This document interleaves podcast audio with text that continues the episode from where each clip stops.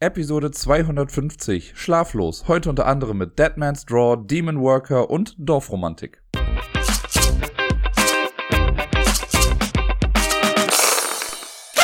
Verrückt, 250 Episoden lang läuft dieser Podcast jetzt schon. Hallo zusammen, hier ist der Dirk und ich begrüße euch zu dieser ja minimal kleinen Jubiläumsfolge, die absolut nicht anders sein wird als jede andere Episode auch. Ich habe dieses Mal kein großes Special geplant, irgendwie, das hatten wir ja letztes Jahr schon mal mit der, in Anführungszeichen, Musical-Episode. Und da dachte ich mir, dieses Mal lasse ich es was ruhiger angehen. Man wird ja auch nicht jünger, ne? Die 300, die wird dann wild. Sage ich jetzt mal so. Keine Ahnung, ich habe noch nichts geplant. Gucken wir mal, was da irgendwie auf uns zukommt. Aber ich kann hier schon mal sagen, danke für die Treue und dafür, dass äh, ihr zuhört und immer wieder einschaltet, wenn ich über Spiele, Toplisten und sonstige Dinge so äh, laber. Ich habe letztens gesagt bekommen, ich bin ein Laber-Podcast. Gut, dann mache ich das halt eben. Alles klar. Ich hoffe, es geht euch gut und ich würde euch gerne an den vielen, vielen Spielen teilhaben lassen, die ich letzte Woche spielen konnte. Ich sollte vielleicht noch vorab sagen, Entschuldigung, ich bin ein kleines bisschen spät dran dieses Mal. Äh, die Folge kommt jetzt gerade ja nur an einem, äh, also nur, kommt an einem Dienstag raus. Ich habe es einfach nicht geschafft am Wochenende. Ich hätte eigentlich, äh, also ich komme da später nochmal zu, aber es war logistisch leider ein kleiner Albtraum äh, von Sonntagabend und auch Montag war nicht ganz so wie geplant und keine Ahnung was. Äh, deswegen habe ich es einfach nicht geschafft. Und deswegen habe ich jetzt mir den Dienstag ausgesucht. Ich nehme das jetzt auf in Ruhe und dann kommt die Folge halt einen Tag später. Man verzeihe es mir bitte, ich gelobige, ich gelobe Besserung, ich gelobige Besserung. Ich versuche es besser zu machen. Wir fangen an mit dem ersten Spiel, das ich letzte Woche gespielt habe. Das habe ich letzte Woche Montag gespielt. Und das ist äh, ja, ein Kinderspiel. Das ist der erste Obstgarten. Den habe ich ja in der letzten Episode auch schon äh, da gehabt. Den habe ich ja mit Miepel gespielt und auch dieses Mal wieder mit Miepel. Ich habe mich jetzt nicht solo hingesetzt und habe versucht, dem Raben äh, ein Schippchen zu schlagen. Und wir haben es ja wieder ein bisschen exzessiv gespielt. Ich glaube, vier, fünf, sechs Mal in Folge irgendwie und halt wieder auch mit dem ja, netten Freispiel noch dran. Also sie weiß mittlerweile schon, sie erzählt auch so manchmal irgendwie, wenn wir irgendwo lang gehen, sagt sie, oh, sie will wieder mit dem Raben spielen. Und ich frage sie dann immer, was, äh, was muss man denn da nochmal machen oder was macht denn der Rabe? Dann sagt sie immer, oh, wir müssen das Essen schnell wegpflücken. Und das ist echt süß. Also ich mag das ganz gerne, äh, das mit ihr zu spielen. Es schlägt wirklich ein. Sie hat es jetzt auch selbst schon mal aus dem Regal gezogen und wollte es dann spielen. Äh, da wurde es dann mehr so ein bisschen Freispiel, aber wir haben auch das Spiel an sich noch ein paar Mal gespielt und es ist einfach eine Freude. Es macht mir so viel Spaß mit Miepel äh, mich hinzusetzen und wirklich ja auch konzentriert mit ihr Spiele zu spielen. Und äh, das wird heute so eine schöne Klammer, weil auch das letzte Spiel, über das ich spreche, auch was ist, was ich mit Miepel gespielt habe. Und ich glaube, so langsam kommt sie in äh, das richtige Alter, in die Entwicklung, äh, richtige Entwicklungsstufe, um ja mich glücklich zu machen. so blöd das jetzt klingt, sie macht mich ja die ganze Zeit schon glücklich, versteht das jetzt nicht falsch. Aber in Sachen Brettspiele und so ist das natürlich für mich äh, sehr, sehr schön, weil das ja so mein größtes Hobby ist. Und ich hoffe natürlich sehr, dass Miepel später auch äh, ja, Brettspiele einfach mag und ich mit ihr dann auch eine Spielpartnerin habe, mit der ich ganz viele Sachen dann irgendwie ausprobieren kann. Und äh, deswegen macht mich sowas dann immer glücklich. Ich habe kurz überlegt, ob ich jetzt zwischen allen Spielen nicht das Würfelgeräusch mache, sondern diese Partytröte vom Anfang, aber das wollte ich euren Ohren jetzt nicht zumuten. Wie dem auch sei, das äh, zweite Spiel, was ich letzte Woche gespielt habe, war Micro Macro, äh, der zweite Teil. Crime City war ja der erste und das war jetzt Full House, so hieß es genau. Äh, ich hatte noch zwei Fälle übrig und die habe ich letzten Montag, als Miepel dann hier gepennt hat und schon im Bett war, habe ich die dann äh, endlich in Anführungszeichen beendet. Ich habe mir das ja ein bisschen aufgespart alles und habe das ein bisschen gestretched, damit ich nicht an einem Wochenende gefühlt das ganze Spiel durchballer. Und die letzten beiden habe ich jetzt aber dann back-to-back -back gemacht. Und äh, die waren cool. Die haben mir echt viel Spaß gemacht. Der letzte, den fand ich sogar mit am besten aus der ganzen Box. Der war knackig, der war cool. Und der hatte noch eine Überraschung parat irgendwie. Das fand ich ganz nice. Weil ich eigentlich dachte, gut, ich habe es gelöst und ich hatte auch die grundlegende Story ähm, habe ich gelöst und dann nimmt man ja am Ende, wenn man denkt, man hat alles, nimmt man ja dann das Deck in der Profi-Variante und geht dann einfach nur Karte für Karte durch und guckt, ob man das dann irgendwie dann noch alles gelöst hat und ob das alles stimmt. Und mit der letzten Karte hatte ich nicht gerechnet. Die letzte Karte hatte ich nämlich nicht und dann hatte ich halt noch was darüber hinaus, was ich mir dann angucken konnte. Das war äh, schön spaßig, schön knifflig und sehr verworren auf jeden Fall. Ich brauchte sehr viele Markierungen auf der Karte, um mir das irgendwie alles äh, zu behalten, wo jetzt wer wie wann lang gegangen ist. Sehr, sehr cool, sehr nice. Die Box an sich war ja insgesamt, so als Fazit, fand ich sie ja fast einen Ticken schwieriger halt als die äh, erste Box. Und ich bin mal gespannt, ob sich, also ob das so ein Trend ist, in Anführungszeichen, der sich äh, in der dritten Box dann weiterführt. Jetzt wurde ja, ich weiß gar nicht, gestern oder so, wurde äh, angekündigt, dass die vierte Box dann jetzt auch bald kommt, was sich dann auch nahtlos äh, einreiht quasi in diesen Stadtplan. Also man hat dann einen riesigen Stadtplan theoretisch, der aus vier großen Plänen besteht. Kann man ja fast schon eine Wand mit tapezieren mit dem Ding. Ich kündige übrigens mal an, meine äh, Prognose ist, dass dann irgendwann Mikro, Makro, XXL rauskommt, wo dann alles auf einer Karte drauf ist. Das ist meine grobe Vermutung für äh, dieses Spiel, wo dann vielleicht nochmal so ein paar extra Goodies mit drin sind, wo sie noch so ein paar extra Sachen reinmachen, die vorher nicht drin waren. Ich sage es hier, ihr habt es hier zuerst gehört, irgendwann wird es kommen. Vielleicht wurde es auch schon irgendwo announced, keine Ahnung, ich habe es nicht mitbekommen. Aber das ist meine Vorhersage für äh, die Mikro-Makro-Familie. Am Mittwoch war ich zum ersten Mal auf so einem öffentlichen Spieleabend. Also ich war schon mal auf öffentlichen Spieleabenden, aber noch nicht auf diesem. Der ist in Köln in einem Hotel. Die sind im Sommer immer draußen. Wir haben so eine einen Bereich in Köln, sage ich mal, wo so äh, große Outdoor-Bänke sind. Da treffen die sich dann immer im Sommer, aber jetzt, wo es was kälter ist, sind sie halt Indoor gegangen. Da ist so ein weirdes Konzepthotel, wo es keine Rezeption und sowas gibt, wo alles halt über Handy passiert und Terminals und keine Ahnung was. Und da gibt es äh, so ein Foyer, sage ich mal, mit ein paar Sitzgelegenheiten. Ist alles sehr gemütlich. Und da findet jetzt halt dieser Spieleabend statt. Da wurde ich von der lieben Elvira zu eingeladen, die ja auch hier Teil der Community ist, die ich über das Pubquiz quasi kenne und äh, die ja jetzt auch quasi beim Community-Treffen mit dabei war und wie gesagt auch immer beim Quiz mit da ist. Und die hat schon ein paar Mal versucht, mich irgendwie dahin äh, zu bringen, zu einem dieser äh, Treffen und irgendwie hat es aber halt nie geklappt. Und jetzt dachte ich mir aber, ach komm, mache ich das doch mal. Und es war ein verdammt cooler Abend. Es hat richtig viel Spaß gemacht. Also nochmal vielen lieben Dank für die äh, erneute Erinnerung daran, dass das ja stattfindet. Es hat äh, mir wirklich viel Spaß gemacht. Und wir haben echt gut was weggezockt an dem Abend. Und das erste Spiel war Age of Galaxy.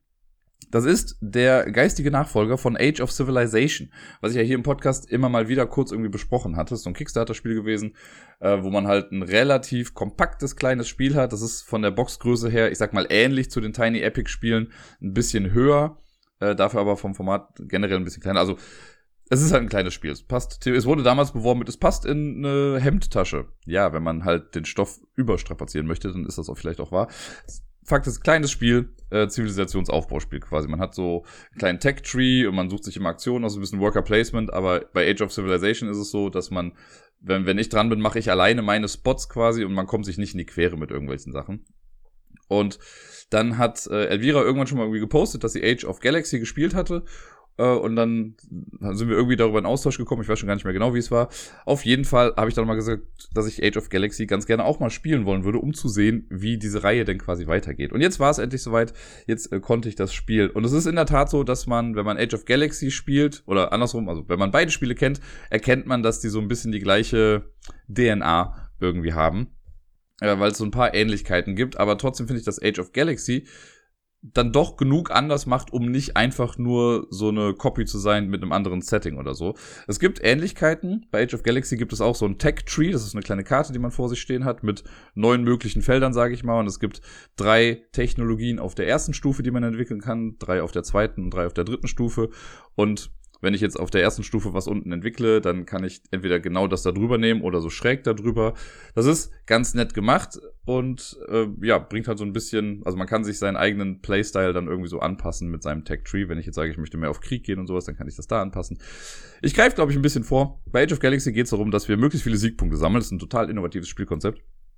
Und wir machen das, indem wir quasi auch Worker Placement machen. Hier ist es jetzt dann aber doch so, dass wir nicht wie bei Age of Civilization, also wenn ich dran bin, mache ich nicht meine drei Aktionen oder so und dann ist die nächste Person dran und macht das, sondern hier haben wir wirklich in Anführungszeichen Work, äh, Zeichen, da kommt der Kölner in mir durch, ähm, haben wir so klassisches Worker Placement, also du machst eine Aktion und dann macht die nächste Person eine Aktion und so weiter und so fort, bis wir alle dann irgendwie durch sind. In der Regel hat man drei Aktionen pro Runde zur Verfügung. Das wird repräsentiert durch so kleine Würfel und die Würfel sind aber multifunktional einsetzbar. Also man, manchmal legt man die auf bestimmte Felder und damit Aktionen durchzuführen. Und manchmal werden die aber dann von den Feldern woanders hingelegt, um Besitztümer anzuzeigen oder so.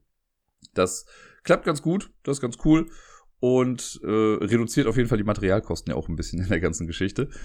Ähm, wir haben, abgesehen von diesem Tech Tree und den Worker Placement Feldern, so nenne ich es jetzt mal, gibt es halt noch die, das Siegpunktboard. Und es gibt eine ja, eine Galaxie. Das sind ein paar Karten, die aneinandergereiht sind. Ich weiß gar nicht mehr genau, wie viele es sind. Ich glaube, sechs insgesamt. Man spielt so nur fünf Runden, aber am Anfang ist eine Karte schon aufgedeckt und dann kommt jede Runde eine Karte quasi hinzu, so dass man mit insgesamt zwei Karten direkt in der ersten Runde dann auch startet. Auf diesen Karten sind immer Planeten drauf und manchmal auch Sterne, die man erforschen kann äh, oder entdecken kann. Das ist dann eine bestimmte Aktion, die man macht. Und da kriegt man auch nochmal irgendwelche Rohstoffe und Goodies oder sowas, wenn man das dann eben macht. Und auf diesem Galaxy Track Board, wie auch immer, da versuchen wir dann halt eben Planeten zu besiedeln oder Sterne zu erforschen. Man kann äh, Planeten auch in Anführungszeichen doppelt besiedeln, dann geben die mehr Siegpunkte am Ende und wenn man, also man kann die auch schützen gegen Angriffe, weil die können später auch wieder eingenommen werden. Äh, das ist sehr interessant, dieser Track, den finde ich ganz cool. Ich finde fast, muss ich sagen, die Karten für diesen Galaxy Track fast ein bisschen zu groß für das, was im Endeffekt damit passiert, weil da sind halt ein paar Planeten drauf gedruckt. Da hätte ich fast gesagt, gut, das hätte man auch auf entweder normal große Spielkarten machen können oder welche, die so ein kleines bisschen vielleicht größer sind, aber das sind so, also die sind halt genauso groß wie die Schachtelbox, also wie die, wie die Schachtel, wie das Schachtelformat. Äh, und irgendwie, stellenweise sind halt dann so drei verlorene Planeten irgendwie da drauf. Das fand ich dann schon ein bisschen äh, zu groß irgendwie, aber ist jetzt auch nichts, was dem Spielspaß irgendwie einen Abbruch tun sollte. Und ab, äh, wenn man das jetzt noch alles hat, dann gibt's noch Handkarten, die man hat. Es gibt einen äh, Kartenstapel, da hat man zu Beginn ein paar Karten auf der Hand. Ich weiß jetzt wirklich nicht mehr, wie viele es sind. Es kann sein, dass man sechs bekommt und man darf nur drei behalten. Vielleicht ist aber auch irgendwie anders. Äh, und mit den Karten, die kann man quasi, wenn man äh, spielt, kann man die immer zusätzlich irgendwie ausspielen. Man darf drei Karten ausspielen im Laufe des ganzen Spiels. Man kann die auch nicht mehr austauschen oder so. Das heißt, man sollte sich schon irgendwie Gedanken machen, welche Karten passen jetzt irgendwie gut äh, zu meiner Strategie. Karten haben oft so einen Effekt, wenn man sie ausspielt, machen sie irgendwie was oder sie geben einem eine Bonusaktion. Äh, man kann Karten auch einfach wegwerfen. Dann gibt's unten so eine Ressource, die man dafür dann bekommt. Es kann oft dann helfen, wenn man irgendwie last minute noch irgendwie was machen möchte und merkt, ach scheiße, mir fehlt noch eine Wissenschaft oder so und dann lege ich das halt weg und bekomme die dann dadurch. Und zudem äh, geben diese Karten auch äh, am Anfang, weil mit einer Karte startet man direkt zu Beginn, äh, die geben dann die Startressourcen vor. Was das auch noch bringt, ist, diese Karten, das sind quasi alles verschiedene Alien-Völker oder so, die äh, verschiedenen Fraktionen angehören. Die haben oben links dann immer so ein Fraktionssymbol. Und wenn ich drei Karten dann gespielt habe am Ende des Spiels, im besten Fall, dann wird geguckt, welches Symbol habe ich jetzt am häufigsten gespielt. Wenn ich jetzt ich dreimal das blaue Symbol gespielt habe oder so, dann ist das meine Hauptfraktion, theoretisch. Äh, wenn ich jetzt drei unterschiedliche gemacht habe, dann kann ich mir eins davon aussuchen. Wenn ich zwei und eins habe, dann ist halt das mit zwei. Also immer die Mehrheit quasi ist dann das, was man auswählt. Man darf aber auch ganz am Ende, wenn man noch eine Karte auf der Hand hat, dann dürfte man diese Karte noch irgendwie so ein bisschen dahinter klemmen und sagen, das ist meine Hauptfraktion. Also man kann sich ganz zum Schluss nochmal entscheiden, wenn das auf der Karte irgendwie besser passt, ähm, kann man sich entscheiden, eine andere Fraktion zu wählen. Warum ist das wichtig? Diese Fraktionen geben an, wofür man bei Spielende nochmal Bonuspunkte bekommt. Das, äh, ich hatte zum Beispiel eine Fraktion, die dann gesagt hat, okay, für jeweils, also zum Zeitpunkt dieser Abrechnung, zum Zeitpunkt, wo das gemacht wird, wird geguckt, wie viele Siegpunkte habe ich bisher erreicht. Und für je vier Siegpunkte kriege ich nochmal einen Siegpunkt. Ne, ich hatte, glaube ich, dann irgendwie 13 Punkte und habe deswegen dann nochmal drei Punkte dazu bekommen, weil drei mal vier sind ja zwölf und mehr geht da nicht und so weiter und so fort. Und das kann es aber für verschiedene Dinge geben, ne? Für Planeten, die man besiedelt hat oder für Ressourcen, die man gesammelt hat oder Wissenschaftssachen oder all so Sachen. Ähm, da muss man halt so ein bisschen im Laufe des Spiels dann gucken, was kriege ich eigentlich und was bringt mir die besten, die meisten Punkte und darauf spielt man dann vielleicht ein bisschen, um das halt auch noch zu maximieren. Zusätzlich zu all den Sachen gibt's dann auch noch so kleine Raumschiffe, die kann man durch bestimmte Aktionen dann äh, produzieren, die hat man dann vor sich liegen und die Raumschiffe braucht man, um am Ende einer jeden Runde quasi einen kleinen Kampf äh, zu starten. In der allerersten Runde geschieht das nicht, da hat man noch so ein bisschen eine kleine Aufbauphase. Aber ab der zweiten Runde gibt es am Ende einer Runde immer einen kleinen Krieg. Und dann guckt man, wer hat von allen Beteiligten gerade die meisten Raumschiffe, also die meist, die größte Stärke. Ähm, und wenn es einen Gleichstand geben sollte, dann wird, glaube ich, noch geguckt, wer hat die meisten Schilde. Das ist so eine, das kriegt man durch die Tech Trees oder durch bestimmte Karten dann irgendwie mit dazu. Und die Person, die gewinnt, oh, ich weiß gar nicht mehr genau, wie es war, die darf dann Planeten übernehmen von anderen Mitspielenden. Und dann wird aber geguckt, ob die Planeten geschützt sind oder nicht. Weil man darf dann irgendwie nur so viele Schiffe behalten, wie man Schilde hat. Oder es sind ich weiß es nicht mehr ganz genau. Auf jeden Fall spielen die Schilde dann irgendwie eine Rolle. Es kann auch sein, dass man einfach so viele Schilde haben muss, wie man Planeten dann hat. Und für jedes Schild wird ein Planet geschützt. Ähm, und wenn man das nicht kann, angenommen, ich habe drei Planeten und zwei Schilde, dann reicht das ja nicht. Dann heißt das aber nicht, dass nur ein Planet jetzt nicht geschützt ist, sondern alle meine Planeten sind, glaube ich, ungeschützt. Also man hat immer ein großes Interesse daran, dass die Planeten irgendwie geschützt sind. Und weil sonst verliert man die und dann werden die übernommen und jeder besetzte Planet ist am Ende des Spiels eben auch nochmal ein Siegpunkt wert. Das heißt, da möchte man schon irgendwie gucken, dass das äh, in trockenen Tüchern ist. Was ich nicht getan habe. Also meine Planeten waren mehr so Mängelexemplare, könnte man sagen. Ich hatte aber noch einen Effekt. Ich konnte äh, von Planeten konnte ich Stein auch wieder runternehmen, um dafür dann irgendwas zu bekommen. Und das habe ich halt ein paar Mal gemacht. Das war ganz gut, weil ich habe dann Boni irgendwie doppelt bekommen und musste dann für bestimmte Sachen nichts bezahlen, weil bei diesen Planetenbesiedlungen ist es so, der erste, also man muss, die, Besiedlung eines Planeten kostet immer so viel, wie man bisher schon Planeten besiedelt hat. Deswegen ist der erste Planet quasi kostenlos, weil davor habe ich ja noch keine besiedelt. Der zweite kostet dann ein Gold irgendwas. Ich weiß nicht mehr, welche Ressource das jetzt war. Aber äh, es wird quasi von Mal zu Mal dann immer teurer. Und ich hatte halt dieses Ding, okay, ich konnte meinen ersten setzen, der kostet mir nichts, konnte wieder runternehmen, habe dafür was bekommen. In der nächsten Runde konnte ich ihn quasi wieder neu besiedeln und habe äh, wieder nichts dafür bezahlt. Und das konnte ich halt so ein paar Mal machen. Das war echt ganz nett. Es hat im Endeffekt bei mir nicht für den Sieg gereicht, aber ich bin immerhin auf den zweiten Platz gekommen. Das war schon ganz nett. Und das Spiel, ich habe es jetzt wirklich nur grob angerissen, aber es hat schon Spaß gemacht. Und wenn ich jetzt direkt vergleichen müsste, würde ich auch sagen, dass mir Age of Galaxy besser gefällt als Age of Civilization. Ich mag auch Age of Civilization, gar keine Frage. Aber so generell das ganze ja, die ganze Aufmachung von Age of Galaxy finde ich auch ein bisschen attraktiver. Age of Civilization ist sehr grau und beige, könnte man sagen. Also diese ganzen, man hat ja ganz viele Karten mit so Stämmen irgendwie drauf oder halt Völkern, Ländern, was weiß ich nicht was. Und sie sind halt nicht schön gestaltet. Da hat halt jede Nation oder jedes Volk hat halt ein so ein kleines Symbol, aber da sind keine richtigen Illustrationen irgendwie mit dabei. Und das ist bei Age of Galaxy anders. Da haben diese ganzen Alien-Karten, die man hat, die haben halt eigene Illustrationen drauf. Ich habe es mir auch ehrlich gesagt gar nicht alle so genau angeguckt, aber es ist einfach ein bisschen schöner.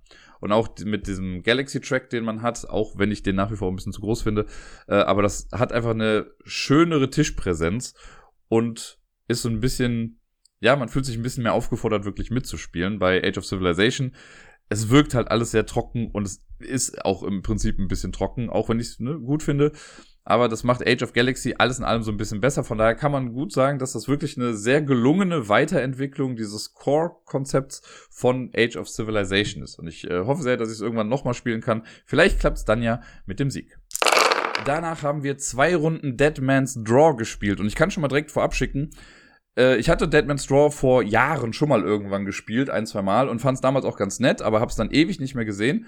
Jetzt haben wir es nochmal gespielt und es hat mir instant wieder so gut gefallen, dass ich es mir dann noch vom Wochenende gekauft habe und am Wochenende dann auch nochmal gespielt habe, noch zweimal.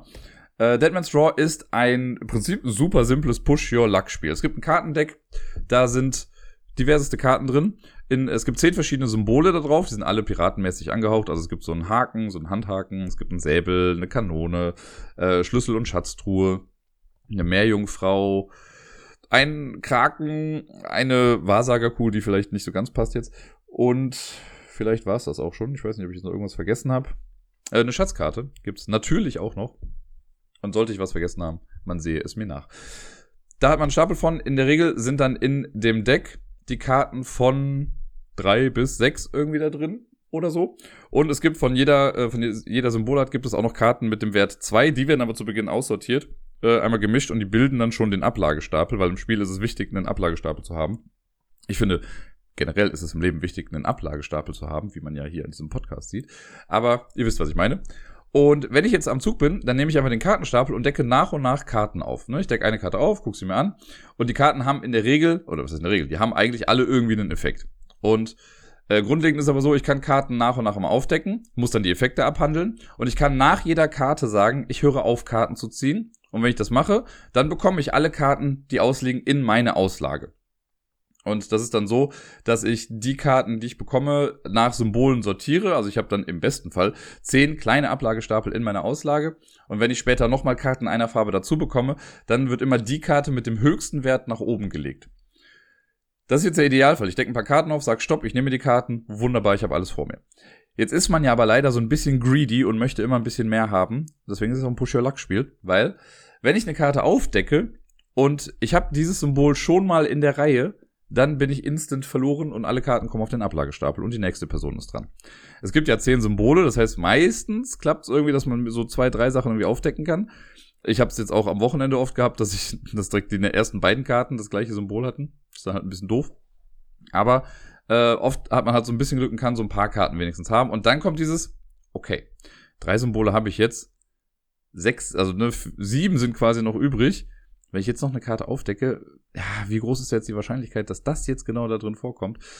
Muss man halt ein bisschen abwägen, ne? Möchte man noch das Glück herausfordern und mehr Karten bekommen? Oder sage ich, nee, ich gebe mich mit dem zufrieden, was da liegt und nehme das dann erstmal. Ein paar Mal ist es auch gar nicht so schlecht, dann vielleicht nur drei Karten oder zwei Karten sogar zu nehmen, wenn die hohe Werte haben. Weil am Ende ist es so, von jeder Kartenart, also von jeder Farbe quasi, wird die, äh, wird der Wert, der oben drauf liegt, quasi gezählt. Also immer der höchste Wert.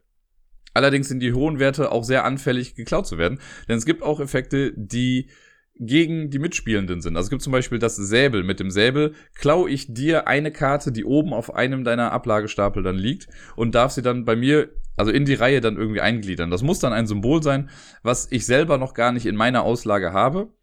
Wenn das halt nicht geht, dann geht's halt eben nicht. Aber so kann man dann irgendwie äh, was bekommen und man muss die Effekte durchführen. Das heißt, es kann auch theoretisch sein, dass ich zum Beispiel das Säbel aufdecke und äh, du hast, es gibt nur noch ein Symbol, das du bei dir liegen hast, was ich noch nicht in meiner persönlichen Auslage habe. Das müsste ich dann nehmen oder muss ich dann nehmen, aber vielleicht war dieses Symbol ja auch schon in der Reihe und damit komme ich dann selber raus. Also es gibt so schöne Wechselwirkungen mit den ganzen Effekten, die man anfangs noch gar nicht so klar im Kopf hat, aber die sehr lustig sein können. Ähm, das heißt, man denkt so, ha, ich greife dich an und dann so, ja, okay, ich habe damit jetzt aber verloren diese Runde. ist ein bisschen schade. Äh, mit der Kanone kann man Karten zerstören von Mitspielenden. Wie gesagt, mit dem Enterhaken kann, muss man eine eigene Karte aus dem eigenen Spielbereich wieder zurücklegen äh, und damit was machen. Was ich immer sehr cool finde, und das hat mir, als wir das an dem Mittwoch gespielt haben, habe ich damit in einer Runde auch den Sieg bekommen, weil ich war die ganze Zeit eigentlich super weit hinten und hätte es einfach nicht äh, hinbekommen. Und in meiner letzten Runde habe ich ein paar Karten aufgedeckt und es war, also ich habe wirklich, glaube ich, sieben Karten aufgedeckt. Und mit meiner siebten Karte durfte ich dann von jemand anderem, nee, oder entweder von mir, ich durfte auf jeden Fall noch eine Karte, die gerade offen auslag, durfte ich noch mit in die Reihe legen. Und es lag, glaube ich, schon ein Schlüssel da und ich habe dann die Schatzkiste mit reingelegt. Und es ist immer so, wenn Schlüssel und Schatzkiste in dem Spielbereich quasi sind, da wo man die Karten aufdeckt und man sagt dann, man hört auf, dann bekommt man alle Karten aus der Mitte und nochmal vom gemischten Ablagestapel so viele Karten wie in der Mitte liegen. Also ich habe dann nochmal echt viele Karten bekommen und da waren auch hohe Karten mit dabei, so dass ich durch diesen Einzug im Endeffekt dann gewonnen habe. Das war sehr glücklich, für die anderen vielleicht ein bisschen frustrierend, für mich war es aber natürlich sehr, sehr toll. Und ja, es gibt, wie gesagt, so ein paar andere Effekte noch irgendwie. Manchmal muss man, es gibt solche diese Wahrsagerkugel, wenn man die aufdeckt, darf man sich die nächste Karte vom Nachziehstapel angucken und dann entscheiden, ob ich weitermache oder nicht. Und wenn ich dann sehe, okay, das Symbol liegt da schon, dann werde ich mit Sicherheit nicht noch weiterziehen. Beim Kraken ist es so, wenn man den aufdeckt, muss man noch zwei weitere Karten aufdecken. Es gibt die Schatzkarte, wenn man die ausspielt oder wenn die gezogen wird, dann mischt man auf den Ablagestapel. Man kriegt drei Karten davon auf die Hand und muss eine davon dann in die Mitte legen. Die Meerjungfrauen haben an sich keinen Effekt, haben aber generell höhere Werte. Und ja, mehr äh, genau, es gibt noch den Anker.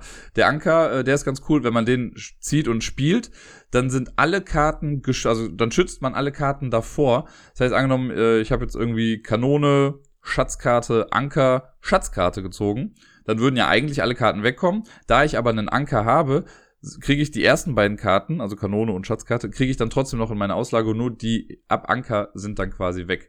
Das ist also immer ganz nett und dankbar. Und auch wenn man so eigene Karten dann reinlegen kann, wenn man irgendwie schon fünf Karten gezogen hat und man darf dann eine eigene Karte reinlegen, dann nehme ich auch gerne den Anker, einfach um die schon mal zu schützen. Und dann sieht man ja, was danach dann noch irgendwie passiert. Es ist wirklich ein sehr, sehr simples Spiel. Und es braucht auch so ein kleines bisschen, bis alle Effekte irgendwie drin sind. Ne? Man muss dann, es gibt so eine äh, Hilfe für die Mitspielenden auf so einer kleinen Karte.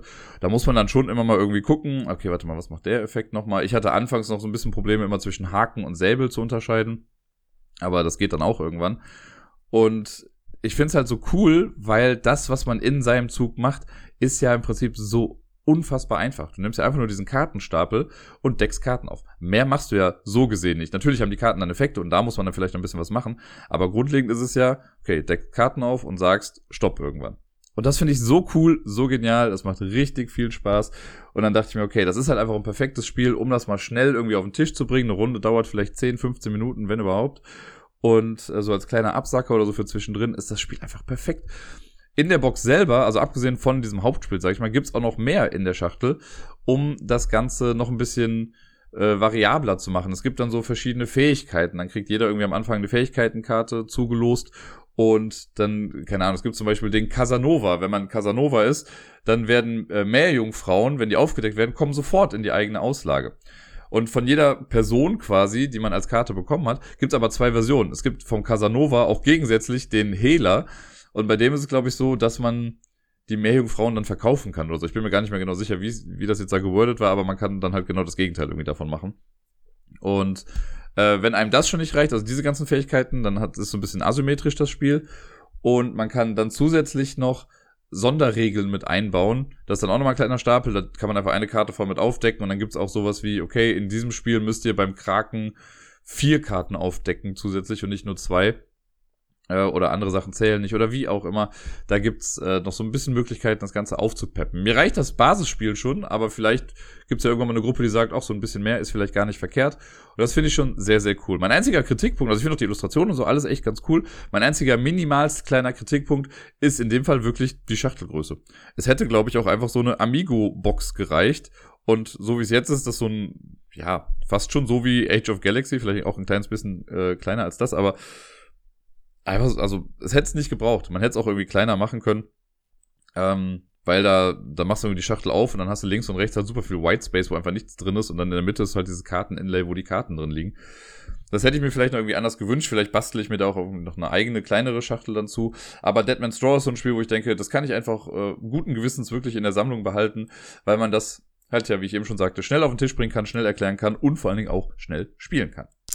Danach haben wir eine Runde Ecosystem gespielt. Das gibt's äh, auch auf Deutsch, heißt dann Ökosystem. Wer hätte damit gerechnet? Mittlerweile gibt's auch schon so einen Ableger davon, irgendwie äh, Ökosystem Korallenriff, was quasi das gleiche Spiel ist, nur mit anderen Sachen.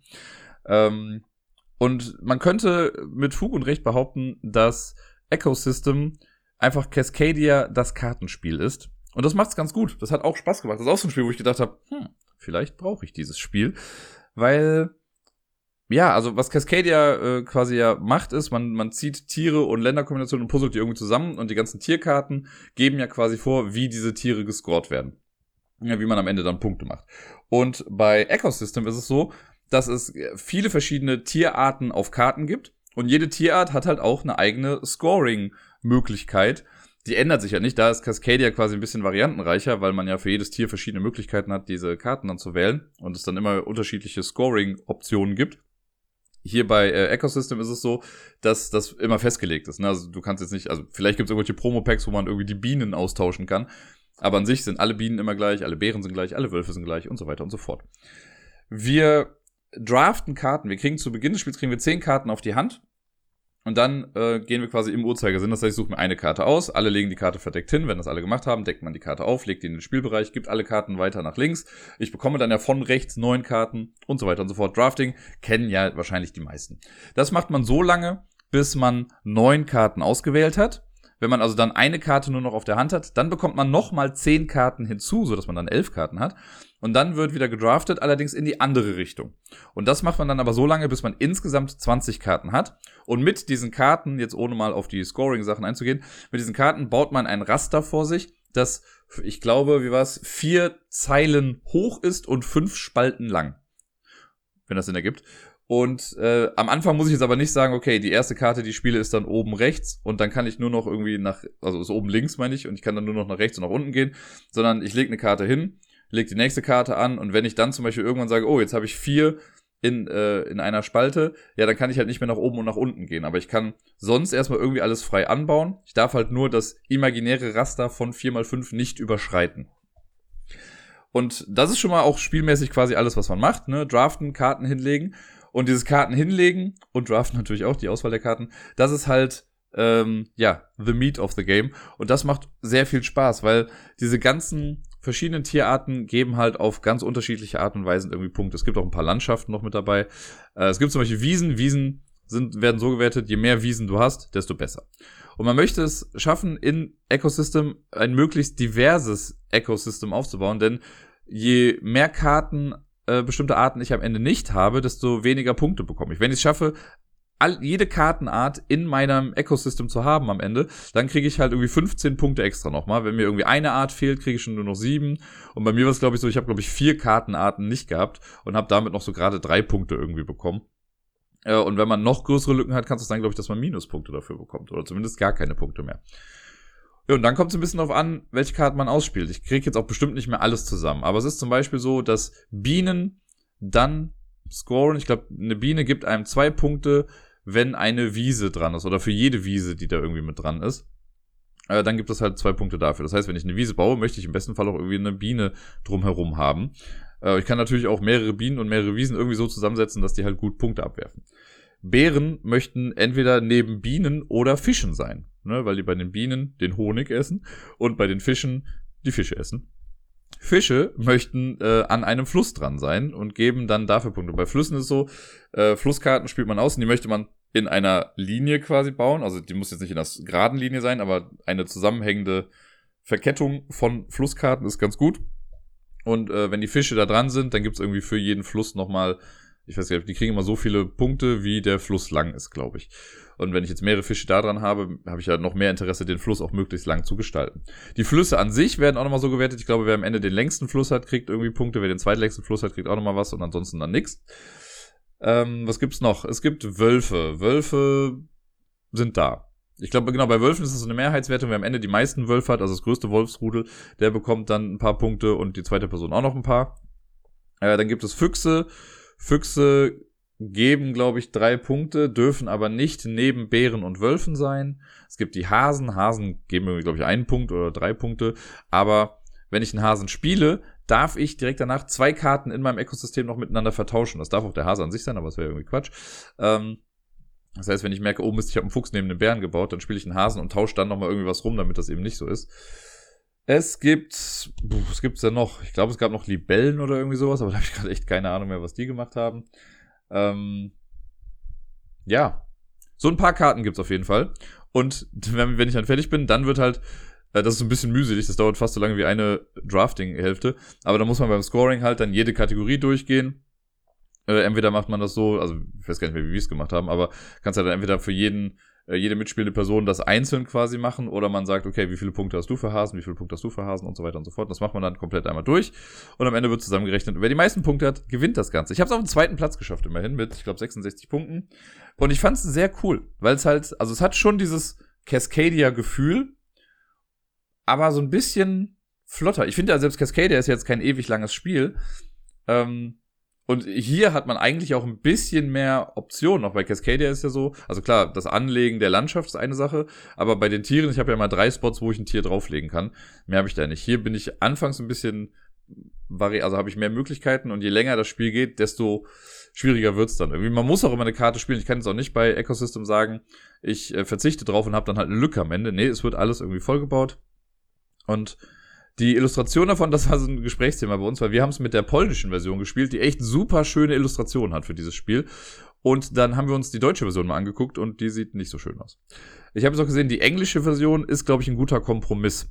Die, also wenn ich mir eine holen würde, dann würde ich mir die englische Version davon holen. Die deutsche fand ich auch einfach nicht so schön. Ähm, das ist aber auch wahrscheinlich Geschmackssache. Vielleicht gibt es auch Leute, die die deutsche Version gerade besser finden. Könnt ihr ja mal irgendwie vergleichen, wenn ihr möchtet. Ähm, ich bin da gerade bei Team englische Version, einfach damit ich dann die Regeln noch hab, weil ich habe die Regeln jetzt drauf und ich weiß, wie die Sachen scoren oder weiß, wie ich die Symbole zu lesen habe. Ähm, aber wenn ich dann doch nochmal vielleicht in ein paar Jahren nochmal nachgucken wollen würde, dann hätte ich schon gerne eine Anleitung, die ich nicht erst dann googeln müsste oder so, sondern die dann schon direkt in der Box mit drin ist. Hat mir auf jeden Fall Spaß gemacht. Ich äh, wollte nochmal nachgucken, ob jetzt bei der, bei dieser Standalone-Erweiterung, diesem äh, Korallenriff, ob das zum einen wirklich, also einfach nur so ein Retheme ist und die Scoring-Sachen sind im Endeffekt irgendwie gleich oder ob es komplett andere Scoring-Sachen sind äh, und ob man das miteinander verbinden kann. Das wäre ja auch noch irgendwie lustig, ob man da irgendwie so ein, äh, ja, ein Riesen-Ökosystem irgendwie bauen kann. Hat mir auf jeden Fall Spaß gemacht und ist auch so ein Spiel, was ich mal auf meiner Watchlist halte und wenn ich es irgendwo mal günstig sehe, dann nehme ich es mir bestimmt mit. Weiter geht's mit Demon Worker. Das ist ja ein Spiel, was ich seit Ewigkeiten gefühlt in meiner Sammlung habe. Also ich glaube, es ist 2018 irgendwie rausgekommen. Und ich glaube, in dem Zeitraum habe ich es mir auch irgendwie geholt. Ich habe es dann seitdem, lass mich nicht lügen, ich glaube, einmal gespielt vorher. Und dann ewig lang jetzt nicht mehr. Und ich war ganz happy. Ich dachte dann so, als ich äh, Spiele gepackt habe für diesen Playdate, dass, ach, ich habe da richtig Bock drauf, das nochmal auszuprobieren. Auch so ein bisschen vielleicht, um zu gucken, na, ist da vielleicht einfach nur meine Erinnerung irgendwie gut von gewesen und das Spiel an sich ist einfach eher lame oder möchte ich es vielleicht doch behalten. Ich bin immer noch nicht viel weiter in dieser äh, Frage, aber ich werde es erstmal behalten. Wir haben es gespielt und es hat mir auch wieder Spaß gemacht. Ich finde es thematisch halt irgendwie auch ein bisschen lustig, weil es geht irgendwie darum, dass wir halt in der Hölle sind und wir stellen jetzt eben Dämonen an, um unsere Arbeit zu machen. Das ist, wenn man das Thema rauslässt, ist das wirklich so gesehen ein klassisches Worker-Placement-Spiel, äh, wo wir versuchen Ressourcen zu sammeln, Ressourcen umzuwandeln, um damit dann möglichst viele Siegpunkte irgendwie zu machen. Das ist, das erfindet das Rad insgesamt nicht neu, aber es gibt ein paar coole Kniffe irgendwie mit drin und das finde ich auch mal ganz cool.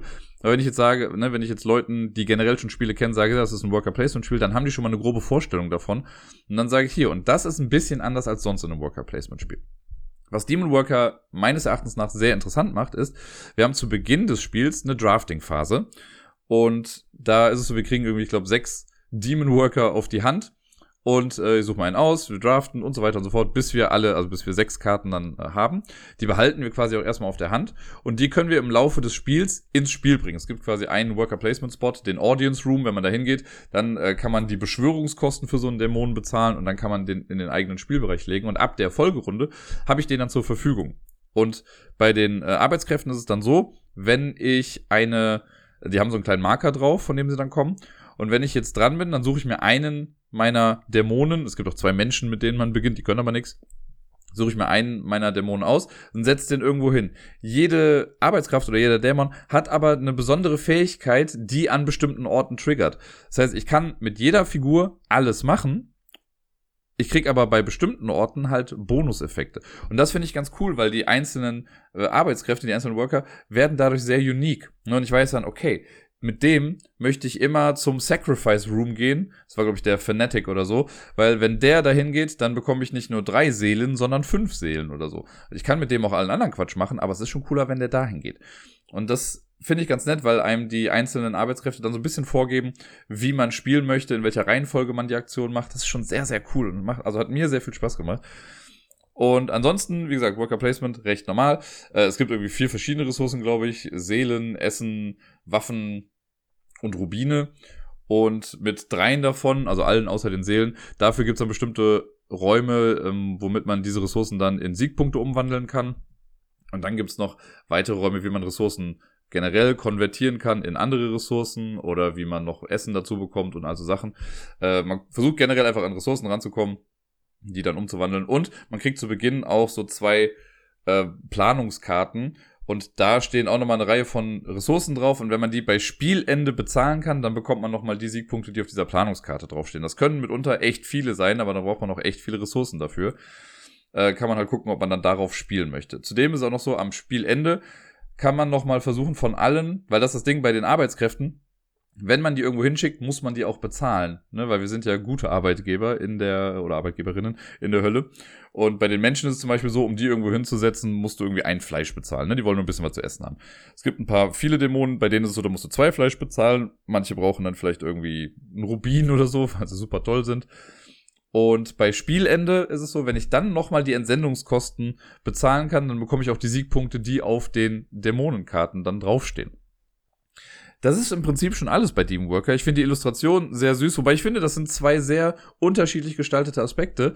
Äh, denn zum einen haben wir die Karten, die quasi die Worker Placement Spots bilden. Also wir haben kein Board, auf dem wir spielen, sondern es gibt irgendwie, Gott, schnelle Mathe. Ich glaube, das sind vier, das sind vier, das sind drei. Es gibt elf Karten, auf denen wir spielen. Ähm, und die haben alle also es ist immer noch schön gemacht und so ein bisschen cartoony, aber eher so ein düsterer Stil, was da so drauf ist. Die Karten mit den Demon Workern, die sind mehr so, ja, Funny Bunny Dämonenmäßig gemacht, so Cartoon Character Style. Äh, was ich jetzt nicht schlimm finde, aber das ist so eine leichte Diskrepanz ist da irgendwie schon mit hinter. Ähm, und bei manchen Materialentscheidungen bin ich auch nicht so ganz äh, einverstanden oder weiß nicht ganz, warum sie es gemacht haben. Also es gibt noch so dieses eine Board, wo die Siegpunkte mit getrackt werden und da werden auch die Runden getrackt. Wir spielen insgesamt fünf Runden und wer dann am Ende die meisten Punkte hat, gewinnt das Ganze. Ähm, man bekommt aber auch, also jeder sucht sich eine Farbe aus äh, zu Spielbeginn und dann kriegt man noch so ein kleines, ja, wie so einen kleinen Flyer kriegt man dann mit dazu, wo dann draufsteht, wer man selbst ist. Also es gibt irgendwie Satan, Beelzebub, äh, was war das, Asmodeus oder so und Irgendwas total weirdes, was ich nicht kenne. Blau. Äh, ich war natürlich grün, ich war da mit Beelzebub. Und das war äh, nett. Aber man hat dann also eine kleine Beschreibung irgendwie da drauf. Und dann sind zum einen werden die ganzen Arbeitskräfte nochmal irgendwie im Detail beschrieben. Die gibt's halt, glaube ich, jeweils zweimal oder so.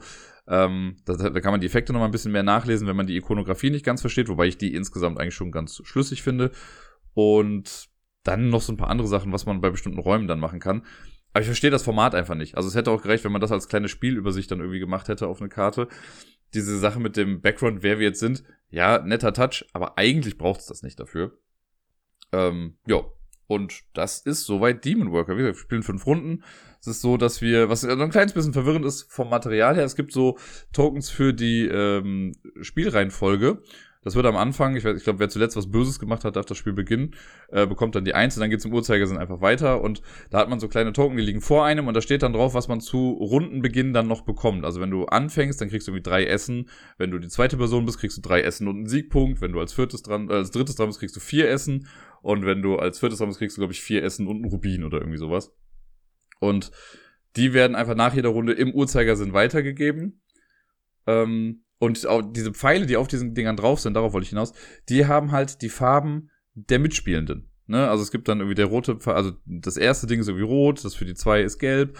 Das hat aber halt absolut nichts mit den Farben der Mitspielenden zu tun, weil das sind halt auch genau die Farben, die da drauf sind. Und das ist so ein bisschen verwirrend, aber äh, ja, wenn man darüber hinweg sieht, ist es okay, dann versteht man das auch natürlich. Aber da frage ich mich, warum nimmt man denn die Farben, die für die Mitspielenden gedacht sind, und setzt sie nochmal auf irgendwas anderes drauf? So ein bisschen Quatsch. Aber gut. Ich finde toll, es ist relativ flott gespielt. Die fünf Runden gehen echt schnell vorbei. Man muss dann halt immer gucken, wo gehe ich hin. Also eine Sache, die ich noch nicht gesagt habe, weil Worker Placement. Man darf auch auf Felder gehen, die schon besetzt sind. Äh, man muss aber für jeden Worker, der schon auf einem Feld ist, muss man nochmal Zusatzkosten bezahlen, nämlich nochmal zwei Essen extra. Also Essen ist so die Ressourcen, die man am häufigsten braucht im Spiel. Meistens halt ja, um irgendwelche Demon Worker überhaupt irgendwo hinzuschicken. Aber dann halt eben auch, wenn ich jetzt auf dem Feld gehe, wo schon jemand drauf ist und mein Worker kostet mich schon zwei Essen und da ist schon einer, dann muss ich für den nochmal zwei Essen bezahlen. Das ist schon ganz schön viel. Und wenn dann noch mehr drauf sind, wir haben ja zu viert gespielt, da äh, hat sich das stellenweise schon ein bisschen angehäuft. Das war teuer, hier und da. Aber äh, das muss man auch machen, wenn es die eigenen sind. Ne? Also sobald da eine Person mehr mit drauf ist, muss man mehr bezahlen, dann käppeln die sich da so ein bisschen cooles Spiel, wie gesagt, er findet absolut nichts großartig neu. Für mich war damals, als ich das gekauft habe, das mit den uniken Workern schon recht neu. Und das ist auch das, was ich nach wie vor halt echt äh, hervorheben würde bei dem Spiel. Das ist eine nette Idee. Äh, und das Spiel an sich tut auf jeden Fall nicht weh. Also ich glaube, das ist auch ein gutes, ja, so ein, also wenn jetzt mal das Setting nicht wäre, ist es, glaube ich, ein gutes Einstiegsspiel sogar, weil man kann es theoretisch schnell aufbauen, man kann es auch schnell spielen oder flott spielen für die Verhältnisse.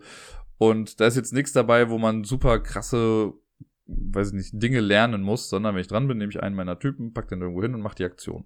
Und das macht man so lange, wie man halt Arbeitskräfte hat. Es gibt dann, bei Spielende gibt es dann halt noch Punkte, also für die Pläne, die man erfüllen kann. Falls man die Entsendungskosten für seine Mitarbeitenden nochmal äh, bezahlen kann, kriegt man dafür die Punkte. Und wenn man es schafft, von seiner Kartenhand fünf Dämonen insgesamt zu beschwören, dann kriegt man irgendwie fünf Siegpunkte nochmal drauf. Schafft man sogar alle sechs zu beschwören, dann kriegt man nochmal zehn Siegpunkte.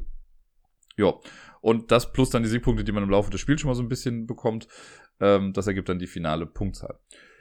Alles kein Hexenwerk, eher ein Dämonenwerk, aber eins, das mir zumindest viel Spaß macht. Ich hatte es auch am Wochenende damit beim Spieletag, aber äh, da haben wir es dann leider nicht gespielt. Aber ich hoffe, dass es demnächst nochmal irgendwie auf dem Tisch landet.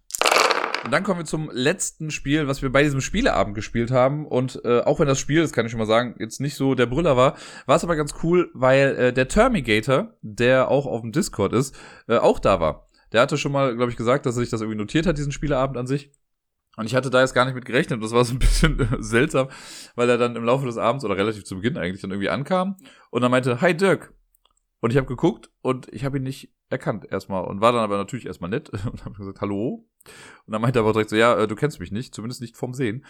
Und dann, äh, ja, hat er sich vorgestellt, das fand ich ganz cool. Also hatten wir quasi ein Mini-Community-Treffen und wir haben auch gesagt, das ist auch ein offizielles Community-Treffen gewesen, weil ich war ja mit dabei. Das, was hier Tobi, Helmut und Deni abgehalten haben, das ist ja nur ein inoffizielles Community-Treffen gewesen.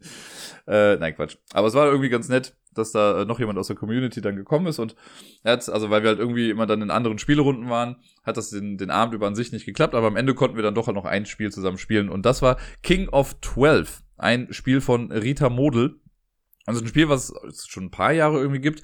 Ich habe es noch nie gespielt vorher. Also ich glaube, niemand von uns hat das irgendwie gespielt. Und deswegen haben wir dann die Regeln zusammen uns erarbeitet äh, und dann gespielt. Und ich kann schon mal sagen, unser Fazit war, ja, für mich, also weil an dem Abend ging es dann auch ein bisschen um Challengers, weil das dann jemand neu irgendwie da hatte. Und natürlich haben das dann ganz viele Leute gespielt. Und ich habe im Vorfeld schon halt auch so meine Meinung dazu ein bisschen kundgetan und gesagt, so gut, also hätte sich das jetzt ergeben, hätte ich auch irgendwie mitgespielt, irgendwie bei Challengers. Einfach, also im besten Fall, um danach weiter drüber ranten zu können. Äh, es ist jetzt gar nicht dazu gekommen, dass ich mitspielen konnte. Termigator hat aber auch mitgespielt. Ähm, und ich fand bei King of 12 meinte es am Ende, ja, es ist so ein bisschen wie Challengers, äh, das Würfelspiel, könnte man sagen. Da sind ein paar nette Ideen irgendwie mit drin, aber ich fand es so ein bisschen unausgegoren und so richtig Spaß hat's jetzt nicht gemacht. Bei King of 12, das ist so ein, ja, was ist es? Ich kann noch nicht mal sagen, was genau das für ein Spiel irgendwie ist. So ein kleines Glücksspiel im Prinzip. Jeder bekommt einen zwölfseitigen Würfel. Der wird am Anfang einmal gewürfelt und liegt dann mit der Seite erstmal vor einem. Und dann hat man Karten auf der Hand. Ich weiß gar nicht mehr, wie viele das sind. Es gibt insgesamt eigentlich ein paar mehr pro Person, aber wir haben mit dem Einstiegsdeck gespielt. Man kann später dann, kann man quasi sich Decks zusammenstellen. Ich glaube aber trotzdem, dass alle mit dem gleichen Deck spielen müssen. Ich weiß gar nicht ganz genau. Auf jeden Fall hatten wir alle die gleichen Karten. Und wenn man jetzt dran ist, dann müssen alle erstmal verdeckt eine Karte auswählen. Dann werden die Karten aufgedeckt. Und dann ist es so, okay, gleiche Karten canceln sich. Das heißt, ne, wenn wir beide jetzt irgendwie den Spieler spielen, dann ist der raus. So. Dann werden die anderen Karteneffekte irgendwie durchgeführt, theoretisch irgendwie gleichzeitig, wobei es auch eine Karte gibt, wo gesagt wird, das wird erst ganz am Schluss gemacht. Und diese Karteneffekte, das ist dann manchmal sowas wie, okay, dein Würfelwert zählt als plus sieben oder dein Würfelwert zählt als minus sieben. Es gibt, ich glaube, also in unserer Version gab es, glaube ich, zwei Karten, wo sich der Würfel an sich dann verändert hat. Das wird dann nochmal extra markiert. Da kann man einmal den Würfel dann wirklich auch drehen auf eine andere Seite oder man darf ihn nochmal neu würfeln. Und grundlegend ist es so, dass nachdem die Karteneffekte dann angepasst wurden, dann wird geguckt, okay, gleiche Würfelwerte canceln sich auch aus. Weil nur weil meine Karte nicht getriggert hat, heißt das noch lange nicht, dass ich aus der Runde raus bin. Es halt nur der Karteneffekt wird nicht durchgeführt. Wenn jetzt aber die ganzen Karteneffekte abgehandelt worden sind und wir beide haben jetzt beide eine 7, ja, dann legen wir quasi die Hand auf den Würfel drauf, um anzuzeigen, dass wir aus dieser Runde raus sind. Und dann wird von den verbliebenen Personen geguckt, wer hat jetzt den höchsten Würfelwert die Person kriegt so einen zwei Siegpunkte Chip und die mit dem zweithöchsten Wert kriegt einen ein Sieg äh, ein Punkte Siegpunkt Chip, also ein Punkt Siegpunkt Chip. Gott, komisches Wort. Man kriegt einen Punkt. Und dann geht's mit der nächsten Runde weiter. Dann bleibt der Würfel so, wie er jetzt gerade ist und man spielt die nächste Karte aus. Äh, das machen wieder alle verdeckt, man deckt wieder auf, guckt, haben wir gleiche Karten, wenn nicht, werden die Effekte angemacht. Äh, und dann wird wieder geguckt, wer hat den höchsten Wert. Es gibt dann aber auch zum Beispiel eine Karte, die sagt, okay, in dieser Runde zählt, äh, gewinnt, wer den niedrigsten Wurf hat und den einen Siegpunkt bekommt, wer, oder Würfelwert hat, und den einen Siegpunkt bekommt, wer den zweitniedrigsten Würfelwert hat. Das heißt, da guckt man dann auch irgendwie manchmal. Man versucht dann halt so ein bisschen zu antizipieren, okay, du hast die Karte mit dem niedrigen Ding noch nicht gespielt, du hast gerade einen sehr niedrigen Wert, ja, wahrscheinlich spielst du die, dann spiele ich doch mal die Karte, die mir minus sieben gibt, weil da kann man auch in den Minusbereich gehen, weil das wird nicht der physische Würfel damit berührt, sondern nur der Würfelwert wird niedrig gehalten. Und dann kann es sein, dass man halt so versucht, ein bisschen die Person zu lesen und zu gucken, was die irgendwie dann machen könnten. Wenn man es dann, äh, wenn alle nur noch eine Karte auf der Hand haben, oder wenn eine Person, sagen wir so, nur noch eine Karte auf der Hand hat, dann endet ein Durchgang und man guckt, wer hat jetzt in diesem Durchgang die meisten Siegpunkte gesammelt. Die Person legt, nimmt jetzt eine Karte aus dem ganzen Deck, was man hat, und schiebt die unter den Würfel. Und ich glaube, dann wird der Würfel nochmal neu gewürfelt und dann spielt man noch eine Runde. Und wer es als erstes schafft, zweimal quasi so einen Durchgang zu gewinnen, gewinnt dann auch das ganze Spiel. Und das war halt, also es ist halt super random irgendwie gewesen. Und ich, also ich könnte nicht genau sagen, in welche Richtung das gehen soll oder an wen sich dieses Spiel richtet, weil es war jetzt für uns eher halt so ein seichtes, ja, wir gucken halt, was irgendwie passiert. Ähm, also für viel Spielende ist es, glaube ich, zu seicht, aber dafür finde ich es dann auch schon wieder, glaube ich, zu komplex für welche, die halt eher seichtere Spiele spielen wollen. Es ist aber auch irgendwie kein Partyspiel, also irgendwie ja, hat das so seine Nische nicht so, also für mich nicht so ganz gefunden. Es scheint ja irgendwie okay angekommen zu sein, weil es gibt ja, glaube ich, noch zwei andere Versionen davon. Es gibt ja, glaube ich, noch Queen of 12 und Council of 12 oder irgendwie sowas. Eins davon kooperativ und das andere ist, glaube ich, einfach nur so eine Standalone-Erweiterung, wo man auch alles zusammenmischen kann. Ähm, ja, das ist bei uns insgesamt einfach nicht so gut angekommen. Wir haben aus dem Spiel für uns irgendwie mit das Beste gemacht und es gab mit Sicherheit auch irgendwie lustige Runden, aber es ist irgendwie random. Im Prinzip hätte man auch einfach sagen können, gut, würfelt jede Runde euren Würfel und wer die höchste Punktzahl jetzt hat, der kriegt das halt. Äh, und so ist halt nochmal eine extra Ebene drauf mit, okay, erst guckt man, ob die Karten gleich sind, dann guckt man, ob die Würfel gleich sind und also Geschichten. Von daher war das äh, nicht so klasse, wie es vielleicht hätte sein können. Spieletechnisch hatte ich die Woche über echt Glück, weil ich äh, nach dem Spieleabend am Mittwoch, am Donnerstag direkt schon wieder einen Spieleabend hatte, bei einer Arbeitskollegin, und zwar die, bei der ich neulich schon mal den Spieleabend hatte. Äh, da war auch wieder dann die eine Freundin mit dabei und wir haben dann zu dritt ein paar Spiele gespielt, ist auch gar nicht so viel. Das erste, was wir gespielt haben, das haben wir sogar noch zu viert gespielt, weil da der Mann der Arbeitskollegin auch noch mit dabei war. Äh, und zwar haben wir da schöne Scheiße gespielt. Ich dachte mir, so ein kleines Spiel, wo man jetzt nicht viel für können muss, ist ja perfekt, um es irgendwie schnell zu erklären und einfach schnell runterzuspielen, weil er hatte nicht mehr allzu viel Zeit war das ja ganz gut.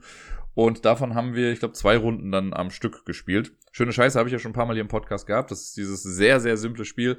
Man hat ein Kartendeck mit den Werten von drei bis, ich glaube, 35.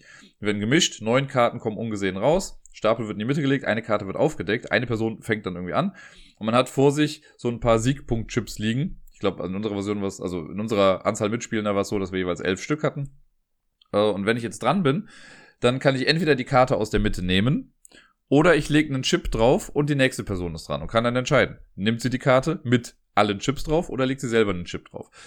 Tendenziell möchte man keine Karten haben, weil alle Karten, die man bekommt, sind am Ende Minuspunkte. Also wenn da jetzt die 35 liegt, will ich die vielleicht nicht haben, weil die 35 sind halt 35 Minuspunkte und selbst mit meinen 11 Punkte Chips bin ich dann halt immer noch bei minus 24, was nicht ganz so attraktiv klingt. Jetzt aber halt natürlich so, wenn immer Leute Chips drauflegen und das kommt zu mir, vielleicht liegt da die 35 und mittlerweile sind 20 Punkte Chips drauf. Ist gar nicht mehr so schlimm. Außerdem haben die anderen dann weniger Chips und ich habe dann mehr Chips, wenn ich das jetzt nehme. Das heißt, da überlegt man schon mal ein bisschen. Und das, also das sind schon mal so die grundlegenden Überlegungen im Spiel. Jetzt kommt noch hinzu, dass man Straßen sammeln möchte. Wenn ich, also die 35 jetzt mal als Beispiel genommen, angenommen, ich habe bei mir schon die 31, 32, 33 und die 34 und da liegt die 35, dann kann ich die 35 einfach so nehmen, ohne Minuspunkte zu bekommen dafür. Bei den anderen wird es wahrscheinlich anders sein, deswegen werden die, die nicht haben wollen und legen weiter Chips drauf. Und dann kann man sich so ein bisschen, ähm, ja, so ein bisschen quasi bezahlen lassen dafür, dass man die im Endeffekt ja dann nehmen wird um den Wert quasi ein bisschen zu steigern. Warum ist das so? Bei Straßen zählt immer nur die niedrigste Karte. Alle anderen, die danach kommen, direkt anfolgen quasi, die zählen dann nicht. Das heißt, in dem Beispiel jetzt, wenn ich bei 31, dann noch 32, 34 und dann die 35 habe, kriege ich nur in Anführungszeichen die 31 Punkte. Also Minuspunkte. Und alle anderen zählen dann eben nicht.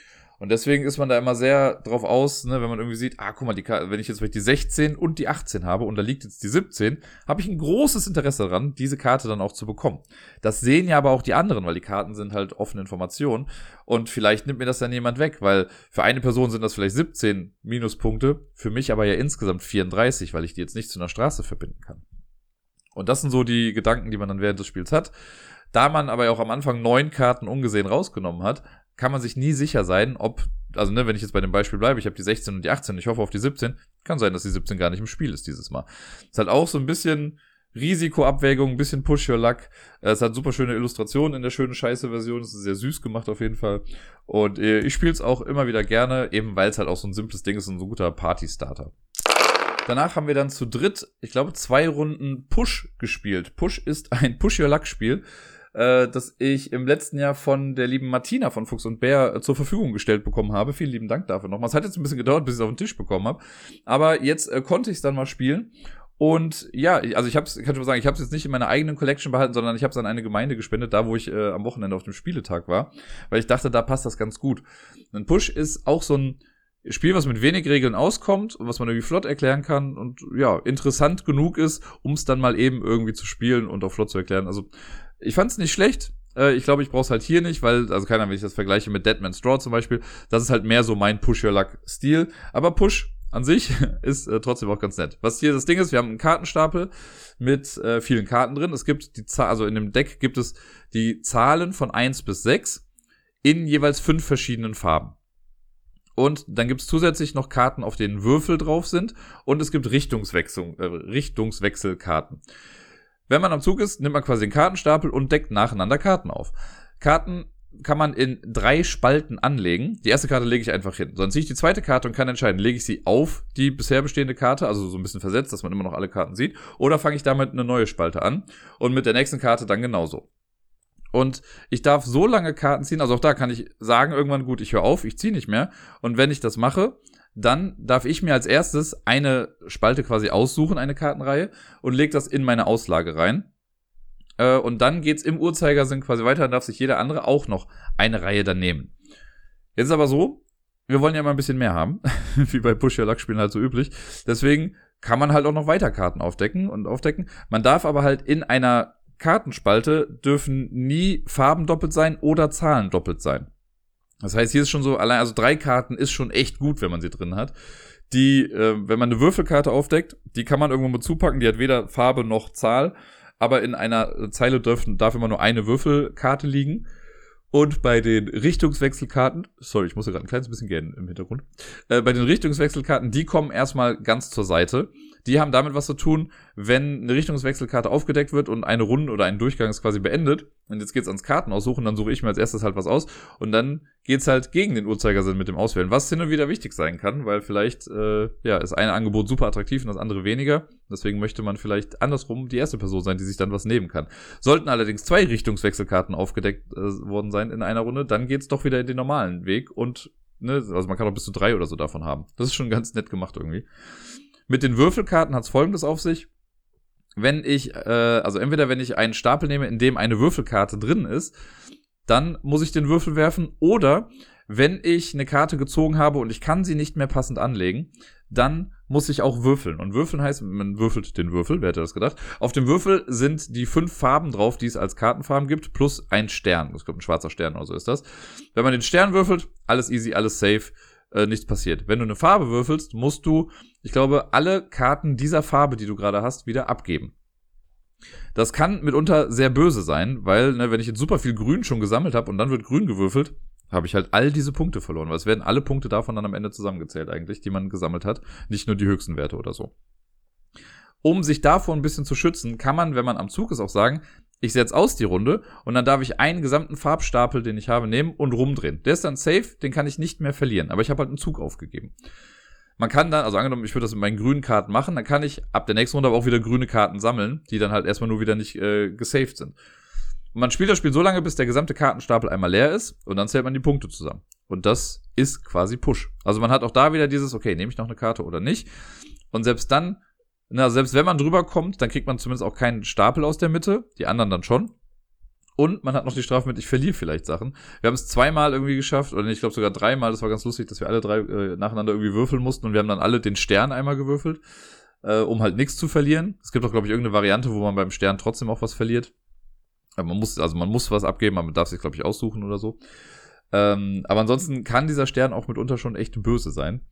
Ja, und das ist das Spiel. Es tut niemandem weh. Es ist äh, von den Illustrationen möchte ich jetzt mal absehen, weil es sind einfach Farben und Zahlen. Also es sieht jetzt nicht wunderhübsch aus oder so.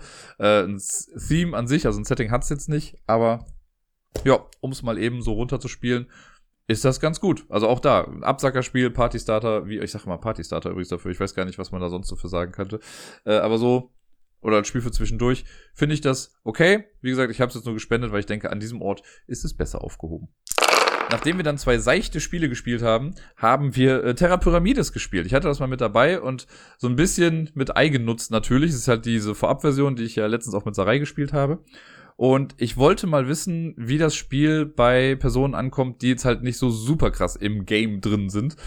Äh, die beiden sind ja schon doch, also die haben schon Spiele gespielt, das habe ich ja, glaube ich, letztes Mal auch gesagt. So, die haben auch schon Aeons End und Robinson Crusoe und was weiß ich nicht alles gespielt. Also die kennen schon auch komplexere Spiele.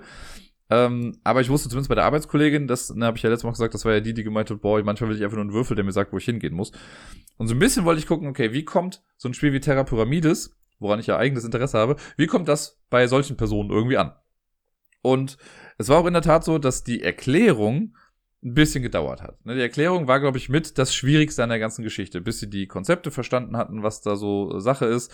Und es wirkte erstmal irgendwie viel und ja, erschlagend irgendwie. Aber als wir es dann gespielt haben, also wirklich mit jedem weiteren Zug, wurde es halt total simpel. Die haben die Konzepte gut verinnerlicht, die wussten, wie was zu tun ist. Mein großes Ding, also das haben die auch anfangs gesagt, so, boah, ich habe doch gar keine Übersicht dann nachher. Aber irgendwie dann doch. Also das denke ich auch oft so, okay, ist das alles so lesbar, wenn man das spielt? Äh, aber ist anscheinend der Fall. Das war ganz cool. Die haben noch so ein paar Sachen hier und da ähm, genannt, die ich auch schon mit auf meiner Liste hatte. Also ich glaube, die Frage, die so am häufigsten gestellt wurde, war, boah, wie, wie viele Steine brauche ich jetzt nochmal für die und die Ebene? Das ist so eine Spielinformation, die wir gerade noch nicht irgendwo stehen haben, äh, wo ich mir jetzt schon ein paar Notizen auch zugemacht habe und das auch schon weitergegeben habe, wie man das vielleicht ein bisschen cooler noch machen kann, dass man das auch äh, also wirklich dann sieht. Und an sich haben die aber beide dann noch gesagt am Ende, nee, ist ein cooles Spiel. Also es macht irgendwie Spaß, man muss halt erstmal reinkommen. Und äh, ich habe auch wieder nicht gewonnen. Also die äh, Freundin von der Arbeitskollegin, die hat, äh, keine Ahnung, ich glaube mit sieben Punkten Vorsprung gewonnen. Ich war auf Platz zwei und knapp dahinter, mit, glaube mit drei Punkte dahinter oder so, war dann die Arbeitskollegin. War cool, hat Spaß gemacht. Ich habe mal so ein bisschen von der, von der Taktik an sich mal was anderes ausprobiert und bin ja auch recht weit dann damit gekommen. Äh, von daher, ja, schon ein kleiner Erfolg für mich. Hat mich auf jeden Fall gefreut, dass ich das da auch nochmal testen konnte. Ich habe jetzt so nochmal ein bisschen mit Terra Pyramides zu tun, weil jetzt gerade ja die äh, Nürnberger Spielwarenmesse ist. Also die ist jetzt noch nicht, ich glaube, die fängt morgen an. Oder übermorgen, ich bin mir gar nicht sicher. Äh, und mein Kollege slash Chef äh, von Korea Board Games, der ist auch da. Und ich muss jetzt noch, äh, im besten Fall dann heute, die ähm, Anleitung für die, wir haben da sind so kleine Mini-Erweiterungen quasi mit drin. Die muss ich jetzt noch fertig schreiben äh, also ins Reine schreiben und hier äh, genderneutral und sowas alles machen und die dann äh, auch noch ins Englische übersetzen, damit er sie dann da ausdrucken kann und mitgeben kann quasi, weil die, wir haben ja so ein paar Pre-Production-Copies, die dann schon ein paar Leuten irgendwie gegeben werden. Das wird noch alles spannend, das mal so nebenbei noch irgendwie am Rande. Aber ja, Terra Pyramides, äh, mit jeder weiteren Runde, die ich spiele, bin ich noch mal ein bisschen stolzer auf dieses Produkt ich habe es ja jetzt schon ein paar Mal irgendwie quasi angeteased. Am Samstag war ich, oder generell am Wochenende war ich äh, bei Sarai zu Besuch und am Samstag war wieder dieser Playday in der Gemeinde dort. Da war ich jetzt ja schon zweimal. Äh, einmal war es jetzt im in einem anderen Monat. Ich weiß gar nicht, ob es Dezember war oder November oder so. Äh, und davor dann nochmal irgendwann. Jetzt auf jeden Fall zum dritten Mal. Ich bin irgendwie so, keine Ahnung, inoffizielles Ehrenmitglied. Ich weiß nicht, ob ich wirklich Teil des Teams bin oder so, aber ich helfe auf jeden Fall mit, wenn ich da bin. Äh, und helfe mit beim Aufbau und äh, irgendwie Sachen von A nach B zu schleppen und Sachen zu erklären, wenn es äh, nötig ist und so weiter und so fort. Und da haben äh, wir auch viel spielen können. Das war auch sehr schön. Und das erste Spiel, das wir gespielt haben, war, äh, ich würde mal behaupten, der Hype-Titel schlechthin im letzten Jahr auf der Spielemesse, der dann noch relativ schnell ausverkauft war. Ich meine, wir wissen mittlerweile, wie ich zu Hype-Titeln stehe. Und in dem Fall war es auch so, Gut, ich verstehe es nicht. Es handelt sich um Dorfromantik.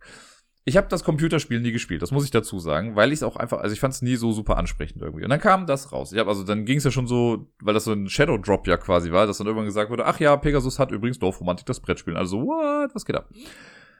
Und dann hat das auch echt gute Bewertung bekommen und viele Leute haben dann auch gesagt, oh, ist mega cool und super entspannend und nettes Koop-Legespiel und so. Ähm, und ich habe das immer gesehen und dachte so, okay, es ist aber einfach potthässlich. Also ich finde es wirklich, auch jetzt, nachdem ich es gespielt habe, muss ich sagen, potthässlich ist vielleicht zu viel gesagt. Das will ich an, ne? Es ist nicht potthässlich, aber schön an sich finde ich es nicht. Es sind sehr zweckmäßige Grafiken, ja, und es ist, dient der Übersicht, größtenteils. Aber schön ist anders. Wir haben es aber trotzdem jetzt an dem Tag auch viermal gespielt. Also das Spiel an sich, das nehme ich mal so fazitmäßig vorweg, das ist nett. Das funktioniert, das ist cool, das ist ein schönes, seichtes Spiel. Man kann es wirklich schnell auch erklären. Das ist sowas, was ich ja heute irgendwie mehrfach auch sage. Äh, man muss nicht viele Regeln dafür kennen. Alleine im Regelwerk sind auch ein paar Sachen irgendwie bildlich dargestellt, wo man sich als viel spielende Person irgendwie denkt, yo, das war doch mit dem Satz schon klar, den du da geschrieben hattest. Aber gut. Also man will wirklich sicher gehen, dass das, glaube ich, wirklich ein Spiel für die ganze Familie ist. Und ich kann mir auch gut vorstellen, keine Ahnung, mit Kindern, die vielleicht sechs, sieben sind oder so, vielleicht sogar schon jünger, keine Ahnung. Mit denen kann man das im Prinzip schon auch dann irgendwie spielen. Vielleicht noch ein bisschen mehr angeleitet, weil es da noch so ein paar Kniffe gibt irgendwie. Aber alles in allem äh, super simpel. Was machen wir in Dorfromantik? In Dorfromantik bauen wir gemeinsam an einer Landschaft irgendwie und versuchen damit bei Spielende eine möglichst hohe Punktzahl zu bekommen. Es gibt jetzt kein, wir haben gewonnen oder wir haben verloren, sondern man vergleicht quasi immer die Highscores, die man hat. Und was ganz nett ist, das kann ich schon mal sagen, es gibt so eine Art Kampagnenblatt, äh, und je nachdem, wie gut man war in einer Partie, darf man dann bestimmte Felder auf so einem Weg ankreuzen und dann schaltet man sich neue Sachen frei. Es gibt nämlich fünf Boxen, die noch mit da drin sind und da sind dann nochmal zusätzliche Plättchen und Regeln und so drin, die man dann im Laufe des Spiels dann noch hinzufügt oder halt in, in der nächsten Partie dann hinzufügt und die geben dann nochmal mehr Möglichkeiten, um irgendwie Punkte zu machen, so dass man dann am Ende wirklich auf hohe Punkte irgendwie kommen kann. Das grundlegende Spielprinzip ist aber sehr simpel. Wir haben äh, ganz viele Hexfelder als Plättchen. Die werden alle gemischt. Die gibt es in zwei Kategorien. Es gibt die normalen Dorfplättchen, sage ich mal, und die Auftragsplättchen. Die ersten drei Plättchen, die wir legen, müssen Auftragsplättchen sein. Ein Auftragsplättchen, die erkennt man, die haben hinten so eine Sprechblase drauf. Und die nimmt man dann, deckt die dann auf. Das erste legt man natürlich einfach hin.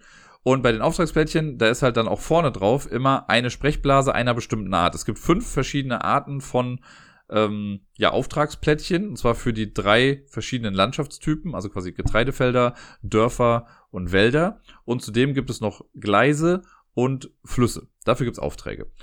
Äh, wenn ich jetzt also ins Aufdecke, gucke ich, okay, was für eine Auftragsart ist das jetzt hier? Sagen wir mal Wald. Und dann nehme ich mir ein verdecktes Auftragsplättchen vom Wald, deck das auf und lege das mit auf das Plättchen drauf. Und dann steht da zum Beispiel Wald 5. Das bedeutet, sobald dieses Waldgebiet aus fünf Plättchen besteht, zusammenhängenden Plättchen, also dass das Waldgebiet zusammenhängend auf fünf Plättchen zu finden ist, haben wir diesen Auftrag erfüllt. Dann kommt das Auftragsplättchen in unsere Scoring Area und wir müssen dann im nächsten Zug quasi ein neues Auftragsplättchen ziehen. Jetzt habe ich ja gesagt, die ersten drei Plättchen, die wir ziehen, sind Auftragsplättchen. Das heißt, wir legen die dann schon mal irgendwie einigermaßen passend an, haben dann schon mal drei Aufträge ausliegen. Und immer wenn drei Aufträge gerade ausliegen, dann ziehen wir von den in Anführungszeichen normalen Dorfplättchen äh, diese Hexfelder und bauen die dann irgendwie an. Haben wir dann einen Auftrag erfüllt, kommt ja das Auftragsplättchen, also dieses kleine, der kleine Marker, der kommt dann runter und dann ziehen wir wieder einen neuen Auftrag. Also es sind immer quasi drei Aufträge aktiv im Spiel. Das ist später relativ cool, weil man kann auch, wenn ich jetzt einen Auftrag lege, also aufdecke, dann kommt ja quasi erst auch der Auftrag drauf und ich kann das anlegen und manchmal kann man das anlegen und hat es instant erfüllt. Das ist ganz cool. So, dann legt man das aber wieder weg und dann kommt direkt wieder ein Auftrag rein. Und das ist halt ganz gut, weil wir wollen halt so viele Aufträge wie möglich erfüllen. Die Legeregeln sind eigentlich auch super simpel. Man kann grundlegend erstmal alles an alles anlegen. Man muss jetzt nicht, wenn jetzt ein Getreidefeld irgendwo ist, muss ich da nicht ein Getreidefeld auch von dem, dem, äh, dem nächsten Plättchen irgendwie dranlegen. Ist jetzt nicht so Carcassonne-Style, wo alles irgendwie passen muss. Die einzigen Dinge, die passen müssen, sind Schienen und Flüsse. Die dürfen nicht einfach ins, also nicht ins Leere laufen, aber dürfen nicht äh, an einer Landschaftsart enden, die jetzt kein Gleis oder sowas hat.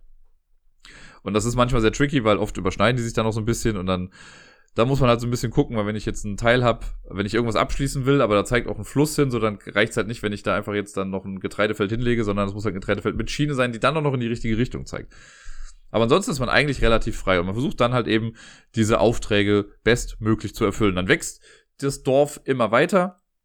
Es wird dann auch recht groß und nimmt unterschiedlichste Formen irgendwie an.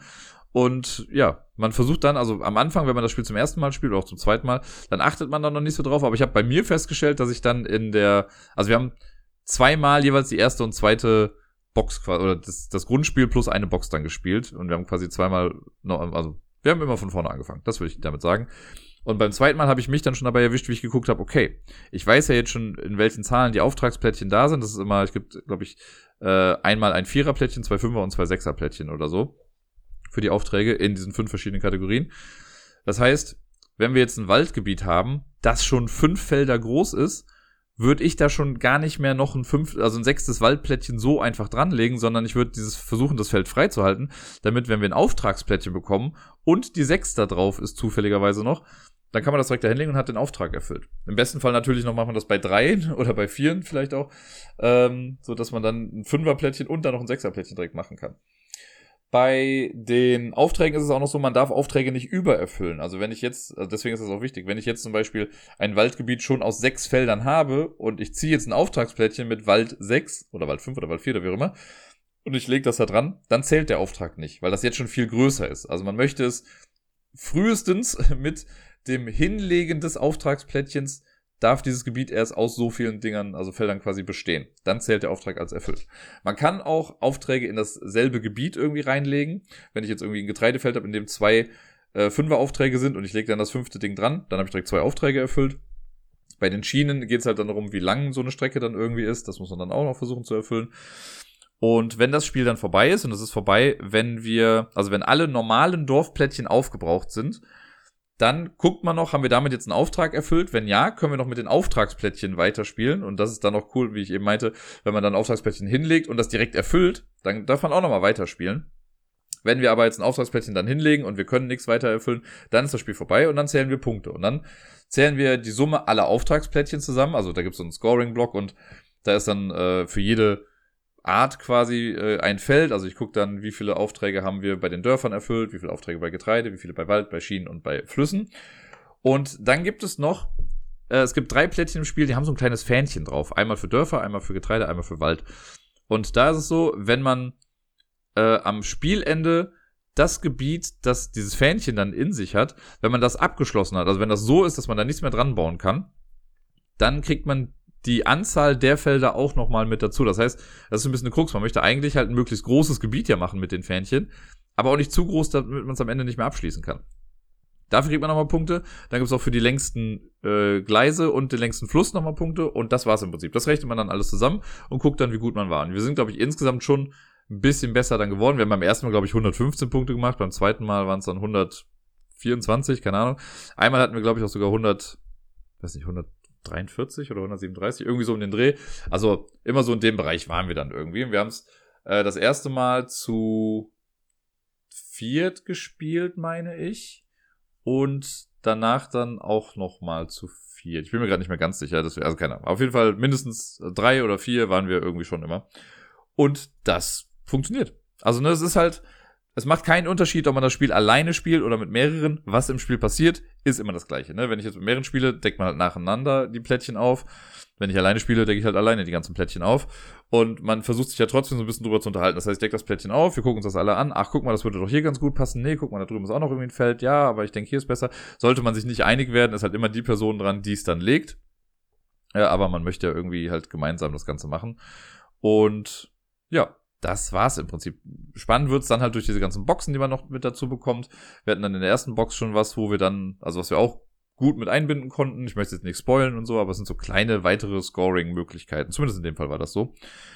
Und ja, hat Spaß gemacht. Ist äh, ein nettes Spiel auf jeden Fall. Ich kann mir auch sehr gut vorstellen, dass dieses Spiel irgendwie das Spiel des Jahrespreis bekommt dann im nächsten Jahr. Also in diesem Jahr. Weil es ist wie ich schon gesagt habe, das ist, glaube ich, ein Spiel für, für jeder Mann, jeder Frau. Man muss nicht viel dafür können. Es kann mit der ganzen Familie gespielt werden. Seichter Einstiegs, hat, äh, bringt halt noch mehr nach und nach irgendwie mit rein. Ich sehe das schon so, ich kann das schon mit sehen. Ich finde es halt, wie gesagt, grafisch nicht so wunderschön. Was ich halt auch ein bisschen schwierig finde, ist die Gestaltung der Dorfteile quasi dann wirklich, weil das sind dann so rote Häuschen und unter den Häuschen sind so graue Steinplatten. Und da habe ich dann schon ein paar Mal gedacht, auch wenn das Licht dann manchmal vielleicht ein bisschen blöd drauf schien, da war es irgendwie schon schwer zu erkennen, weil sind da jetzt Steinplatten und ist das jetzt verbunden und das nicht oder so. Das war dann oft ein bisschen ähm, schwierig, aber jetzt auch nicht super krass schwierig. Also ich möchte das jetzt gar nicht zu hoch hängen. Aber ich fand es von der Illustration her, hätte es noch ein bisschen generell schöner einfach sein können. Aber ja, Dorfromantik jetzt ein paar Mal gespielt, für okay befunden und ich werde es mit Sicherheit noch ein paar Mal spielen. Sarai hat's jetzt. Ähm, und vielleicht spielen wir auch irgendwann die Kampagne komplett durch zwischen den jeweils zwei Partien Dorfromantik gab es eine Partie von Die Quacksalber von Quedlinburg. Das hat mich sehr gefreut, weil ich das Spiel schon echt lange nicht mehr gespielt habe, aber ich finde es ja richtig toll. Ich habe ja, also meine letzte Berührung mit diesem Universum war ja zu Weihnachten äh, mit Quacks und Co. nach Quedlinburg, was mir richtig gut gefallen hat. Und deswegen war ich jetzt aber froh, nochmal den äh, Vater oder die Mutter, wie auch immer, des Spiels zu spielen. Äh, und wir haben es zu dritt gespielt und ja, es ist, also musste er selbst noch ein bisschen reinkommen, weil es jetzt schon ein bisschen was her war, dass wir es gespielt hatten. Es war äh, eine Dame noch mit dabei, die es auch noch gar nicht kannte.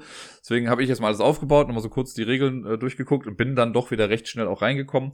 Äh, Sarai hat mir noch ein bisschen dabei geholfen, also sie konnte sich auch noch ein paar Sachen erinnern. Und dann haben wir das zusammen gewuppt. Äh, ganz kurz, die Quacksalber von Quedlinburg ist ja auch so ein Push-Your-Luck-Spiel. Das hat ein bisschen durchgezogen vielleicht. Und da ähm, ist es so, dass wir alle so einen eigenen Beutel haben und wir ziehen quasi von Runde zu Runde oder in eine Runde immer mehrfach so Chips aus einem Beutel, legen die bei uns in so einen Kessel rein, äh, versuchen damit möglichst hohe Werte insgesamt zu erreichen. Äh, und der Trick ist, dass da sieb oder es sind so ein paar Knallerbsen quasi drin, das sind die weißen Plättchen, die es in den Wertigkeiten 1, 2 und 3 gibt. Äh, und es gibt irgendwie einmal 3, zweimal 2 und viermal die 1.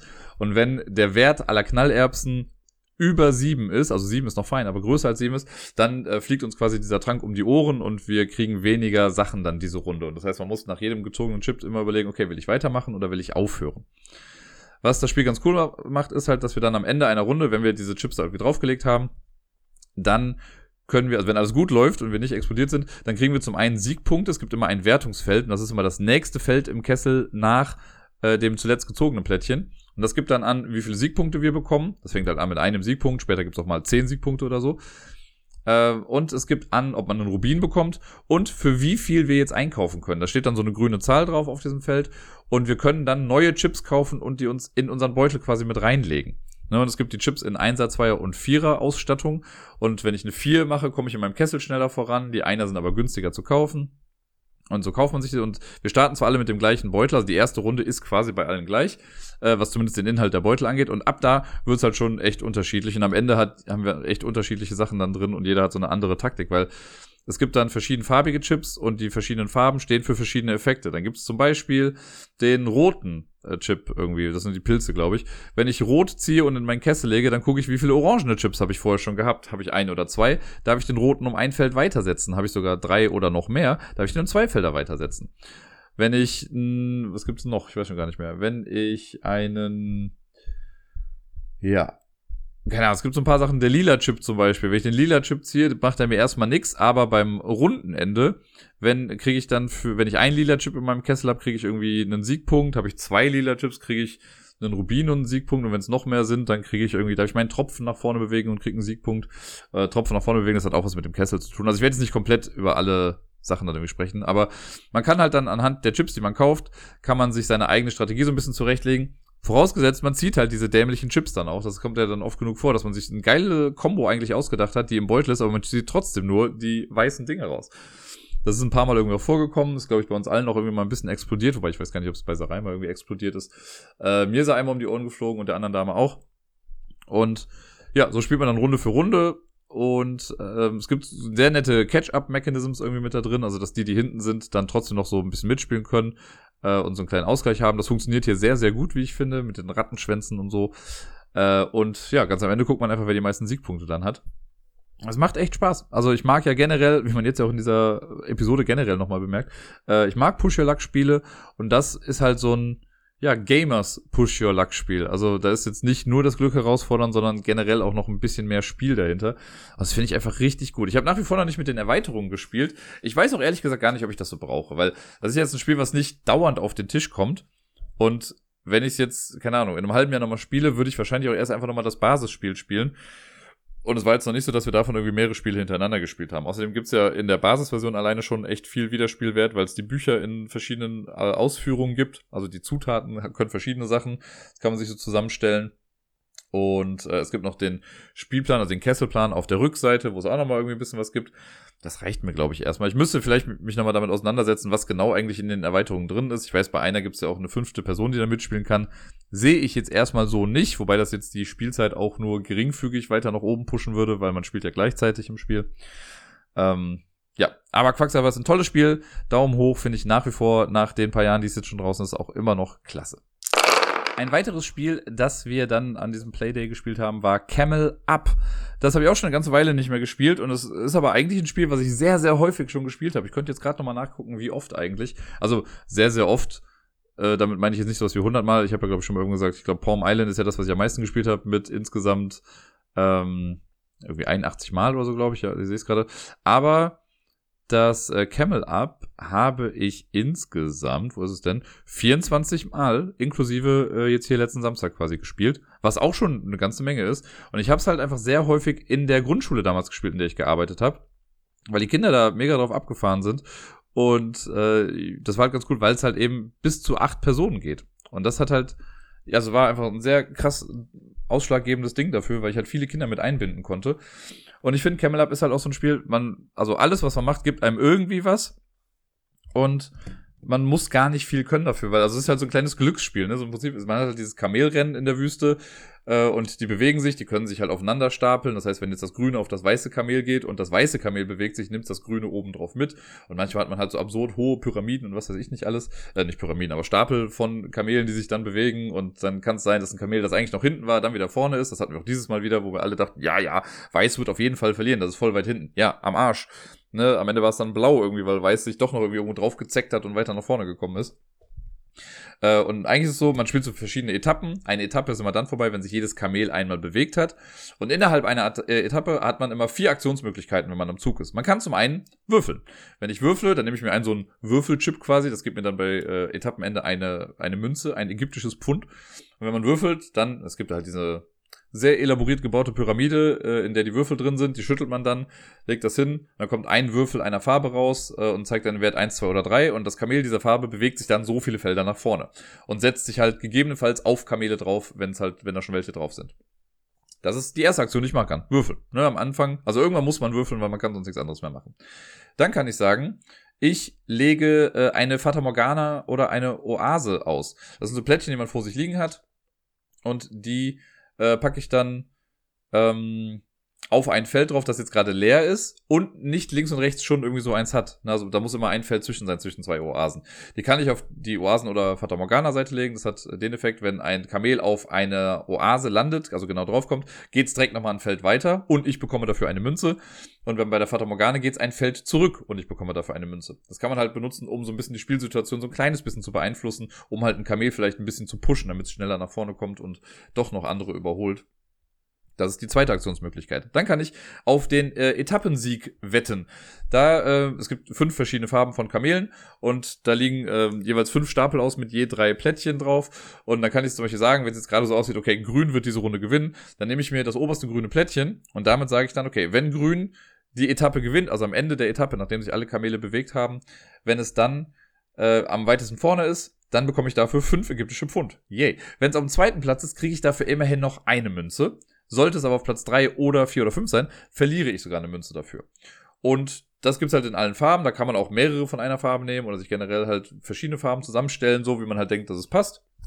Das ist eine Aktionsmöglichkeit. Und die letzte ist, ich kann auf ähm, das Turnierende oder das Cup-Ende quasi wetten. Und da gibt's zwei Möglichkeiten. Ich kann entweder sagen, ich wette auf den, äh, den Rennsieger oder das siegende Kamel oder auf das verlierende Kamel, also das tollste und das oldste Kamel, so heißt es, glaube ich, in der Anleitung.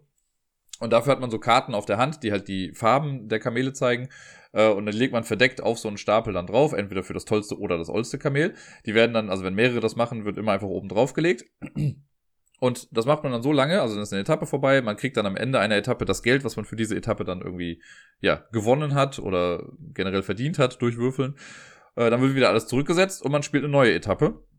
Das Ganze geht so lange, bis das erste Kamel über die Ziellinie geht und dann ist auch instant vorbei, was mir so ein kleines bisschen das Genick gebrochen hat. Ähm, weil ich dachte, es bewegen sich noch alle Kamele, weil dann hätte ich auf jeden Fall noch ein kleines bisschen mehr bekommen. Vielleicht, ich glaube, es hätte nicht zum Sieg gereicht, aber trotzdem. Ähm, ich weiß gar nicht, wer hat dann eigentlich gewonnen? Ich weiß, glaube ich, nicht. Könnt ihr jetzt nochmal gerade nachgucken. Sarai hat gewonnen, natürlich. Ähm, ähm, wo war ich jetzt? Genau, bei Spielende, wenn das erste Kamel über die Ziellinie gekommen ist, dann wird die Etappe noch gewertet und dann geht's äh, quasi an die Endwertung und dann guckt man eben beim tollsten und beim oldsten Kamel. Dann nimmt man sich diesen Stapel, der da liegt, äh, dreht den quasi komplett einmal so um und geht dann von oben nach unten jede Karte einmal durch. Die erste Person, die richtig gewertet hat, also richtig gewettet hat, so, kriegt irgendwie nochmal acht Münzen. Die zweite, die richtig gewettet hat, kriegt fünf Münzen, dann drei, dann zwei und alle anderen kriegen dann noch eins. Wenn jetzt aber eine Karte dabei ist, wo man falsch gewettet hat, dann verliert man eine Münze dann dafür. Das gleiche macht man bei dem oldsten Kamel dann auch nochmal. Wer dann am Ende das meiste Geld hat, gewinnt Camel ab. Ich finde, es funktioniert immer noch richtig gut. Es macht mir Spaß. Ähm, wir haben es jetzt ja zu viert gespielt, aber ich finde, das ist halt so ein Spiel, wo man auch wirklich, also selbst wenn, also in einem Acht-Personen-Spiel, das ist schon echt krass, weil dann kann es theoretisch sein, dass ich in einer Etappe gar nicht drankomme. Ne? Wenn ich jetzt irgendwie, also weil der äh, Marker für die rundenstartende Person, der geht halt immer im Uhrzeigersinn eins weiter. Und angenommen, die Person links von mir fängt an. Und warum auch immer theoretisch, ne? Kann ja sein, dass die sieben anderen Menschen vor mir also dass sich fünf davon entscheiden, ja, wir würfeln mal. Ne, vielleicht wettet einer und einer macht noch was anderes und alle anderen würfeln, dann bin ich dran und habe diese Runde nicht eine Sache gemacht. Kann theoretisch passieren, aber wird wahrscheinlich eher selten vorkommen, weil oft wird dann ja gewettet und das Würfeln, das macht man am Anfang dann irgendwie mal, wenn man eh noch nicht so viel weiß. Äh, und am Ende möchte man ja dann erstmal so die Wetten machen und irgendwann erbarmt sich dann einer und würfelt dann zum letzten Mal. Ähm, ja, und das ist das Ganze. Es gibt ja auch so eine Second Edition, die habe ich ehrlich gesagt noch gar nicht so ausführlich mir angeguckt. Äh, ich bin aber auch mit der Standard-Ursprungsversion äh, total zufrieden und finde, dass Camel Up ein sehr gelungenes Spiel ist. Das letzte Spiel beim Playday, noch nicht das letzte Spiel des Abends, aber das letzte Spiel beim Playday war Marvel Remix. Habe ich jetzt ja auch schon mal äh, zweimal, glaube ich, bisher im Podcast hier gehabt. Das ist quasi fantastische Reiche im Marvel-Universum, aber insgesamt so ein bisschen gestreamlined und auch cooler. Also es ist ein bisschen, ich finde ein bisschen klarer äh, und nicht so all over the board. Also ich finde mit den Karten, die man dann hat, da hat man schon eher die Möglichkeit, so eine Strategie zu erkennen und eher zu überlegen, ah, okay, ja, die drei Karten passen einfach schon gut zusammen, auf die fokussiere ich mich jetzt und gucke, dass das einfach weiter angereichert wird. Ne, wie bei Fantastische Reiche so, wir haben sieben Karten am Anfang und wenn ich am Zug bin, ziehe ich eine Karte und muss eine Karte wieder ablegen. Und ich kann mich entscheiden, ob ich eine Karte von einem Nachziehstapel nehme oder eine aus der Auslage in der Mitte. Äh, und dann halt wieder eine in die Auslage lege. Hier ist es noch so, dass wir zwei verschiedene Kartenstapel haben. Es gibt das normale Remix-Deck und es gibt das Villain-Deck.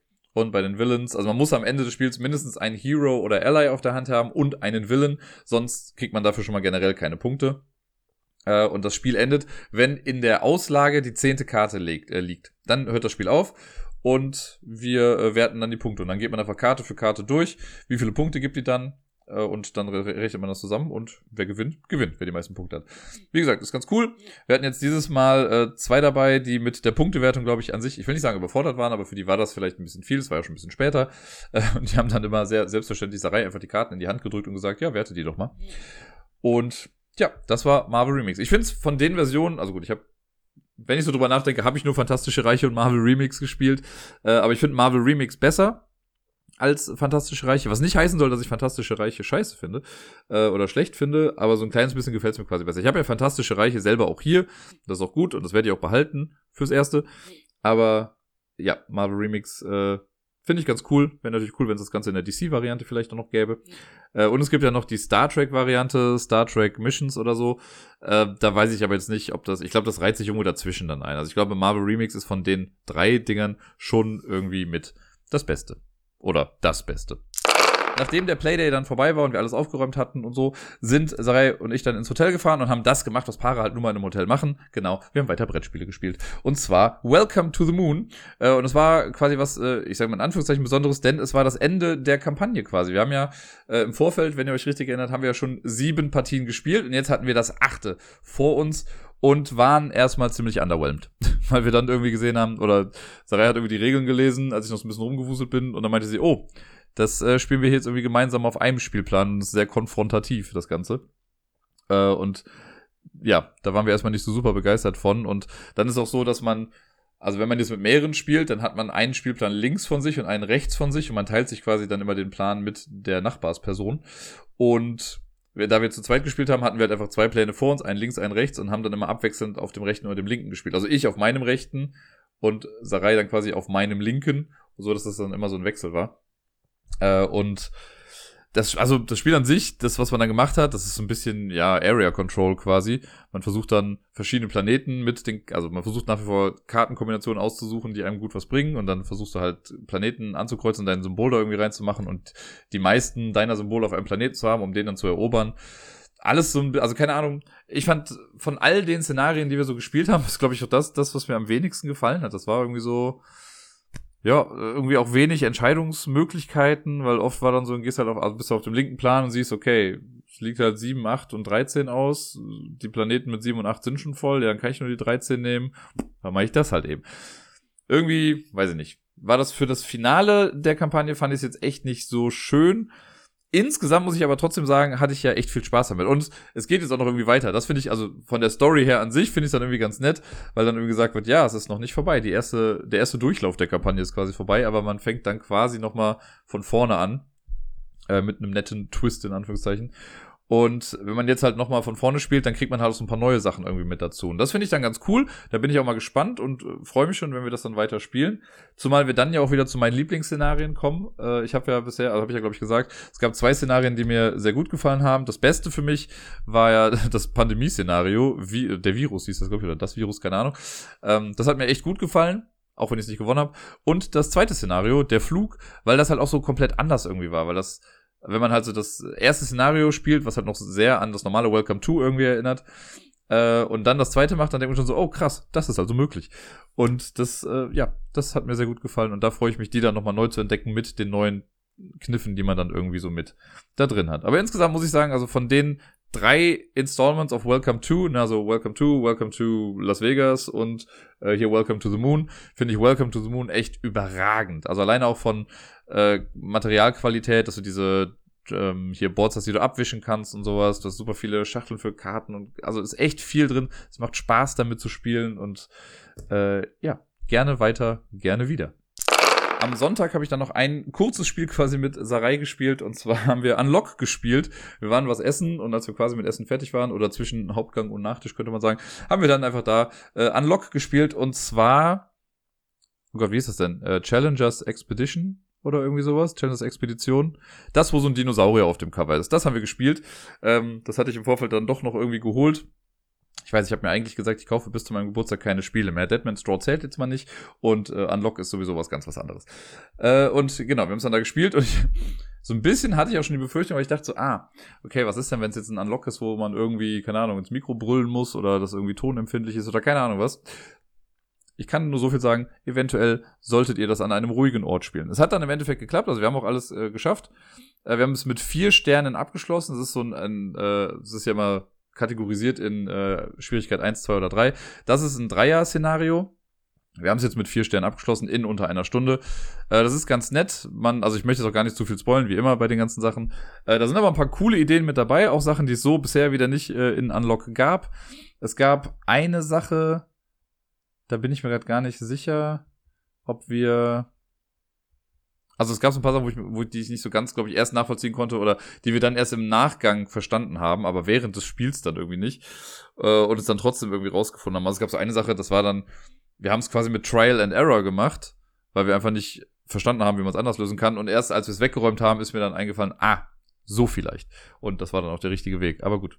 Was soll ich sagen? Unlock bleibt nach wie vor für mich äh, an der Spitze. Hier bei dem Ding muss ich ja noch dazu sagen, ich bin halt ein kleiner Dino-Fan, ne? Deswegen wenn Dinos irgendwie schon drin vorkommen, ist schon irgendwie cool. Und damit kommen wir zum letzten Spiel der letzten Woche und das äh, gibt mir quasi auch diese Klammer, von der ich glaube ich am Anfang mal gesprochen hatte. Äh, das erste Spiel, über das ich gesprochen habe, war ja der erste Obstgarten, habe ich mit Meeple gespielt und das letzte Spiel habe ich auch mit Meeple gespielt und wir haben Memory gespielt in einer sehr sehr downgegradeten Version erstmal, weil ich einfach nur mal gucken wollte, ob sie für das Konzept überhaupt offen ist. Ich habe schon seit längerer Zeit so ein ja, so ein Tier Tier Baby Memory irgendwie hier und ich habe das immer mal wieder irgendwie so rausgeholt, aber das war dann noch mehr so ein, ja, wir gucken uns die Tiere an und dann soll sie mal sagen, wie die heißen oder so, ne, ob sie die ganzen Tiere dann auch kennt da drauf. Und dieses Mal dachte ich mir, ach komm, wir haben schon irgendwie so ein bisschen Freispiel auf dem Boden irgendwie gemacht. Ja, komm mal gucken, ob sie, ob sie dafür empfänglich ist. Dann habe ich das genommen und habe einfach fünf Tierpaare mir rausgesucht, habe die irgendwie hingelegt, dann habe ich das dann mal so erklärt. Und es hat auch, also in Teilen gut funktioniert. Sie wusste schon, okay, sie muss zwei aufdecken so das ganze dann mit Zugreihenfolge war noch ein bisschen schwierig, ne, wenn sie irgendwie zwei aufgedeckt hat, die falsch waren und ihr dann eingefallen ist, oh, ich weiß aber, wo das ist, dann hat sie oft noch so das nächste direkt damit aufgedeckt. Und das habe ich dann auch erstmal so sein lassen. Also es war jetzt kein regelkonformes Memory-Spiel, äh, zumal ja auch nicht die richtige Anzahl irgendwie mit dabei war. Aber trotzdem war so ein, also ne, wir haben dann die Plättchen gesammelt und sie hat dann auch beide Male, also auf ihre Art und Weise hat sie dann quasi gewonnen. Äh, und dann habe ich auch gezeigt, so, okay, jetzt gucken wir, wer hat den höheren Stapel äh, und wer den hat, hat dann eben gewonnen. So, und beide Mal hatte sie das dann. Sie konnte dann auch direkt sagen, welcher höher war. Und äh, es war nur so minimal, ne, weil es war dann 3 zu 2 irgendwie. Also halt nicht 3, aber 6 Karten zu 4 Karten. Und also hat auf jeden Fall geklappt. Sie hat konzentriert mitgespielt. Das fand ich sehr toll und sehr schön. Und mal gucken, vielleicht mache ich jetzt demnächst so, dass ich dann mal eine Karte mehr mit rein, also ein Tierpaar mehr mit reinnehme und das so langsam da mal steigere. Das muss jetzt nicht die komplette Box da irgendwie sein, aber dass man so, keine Ahnung, vielleicht zehn Plättchen, also zehn Tierkarten insgesamt irgendwie hat. Ja, ich habe es ja eingangs schon gesagt. Es macht mich einfach sehr, sehr glücklich, mit Meeple Spiele zu spielen und mit ihr da, ja, quasi die, die Spielewelt nochmal neu zu entdecken.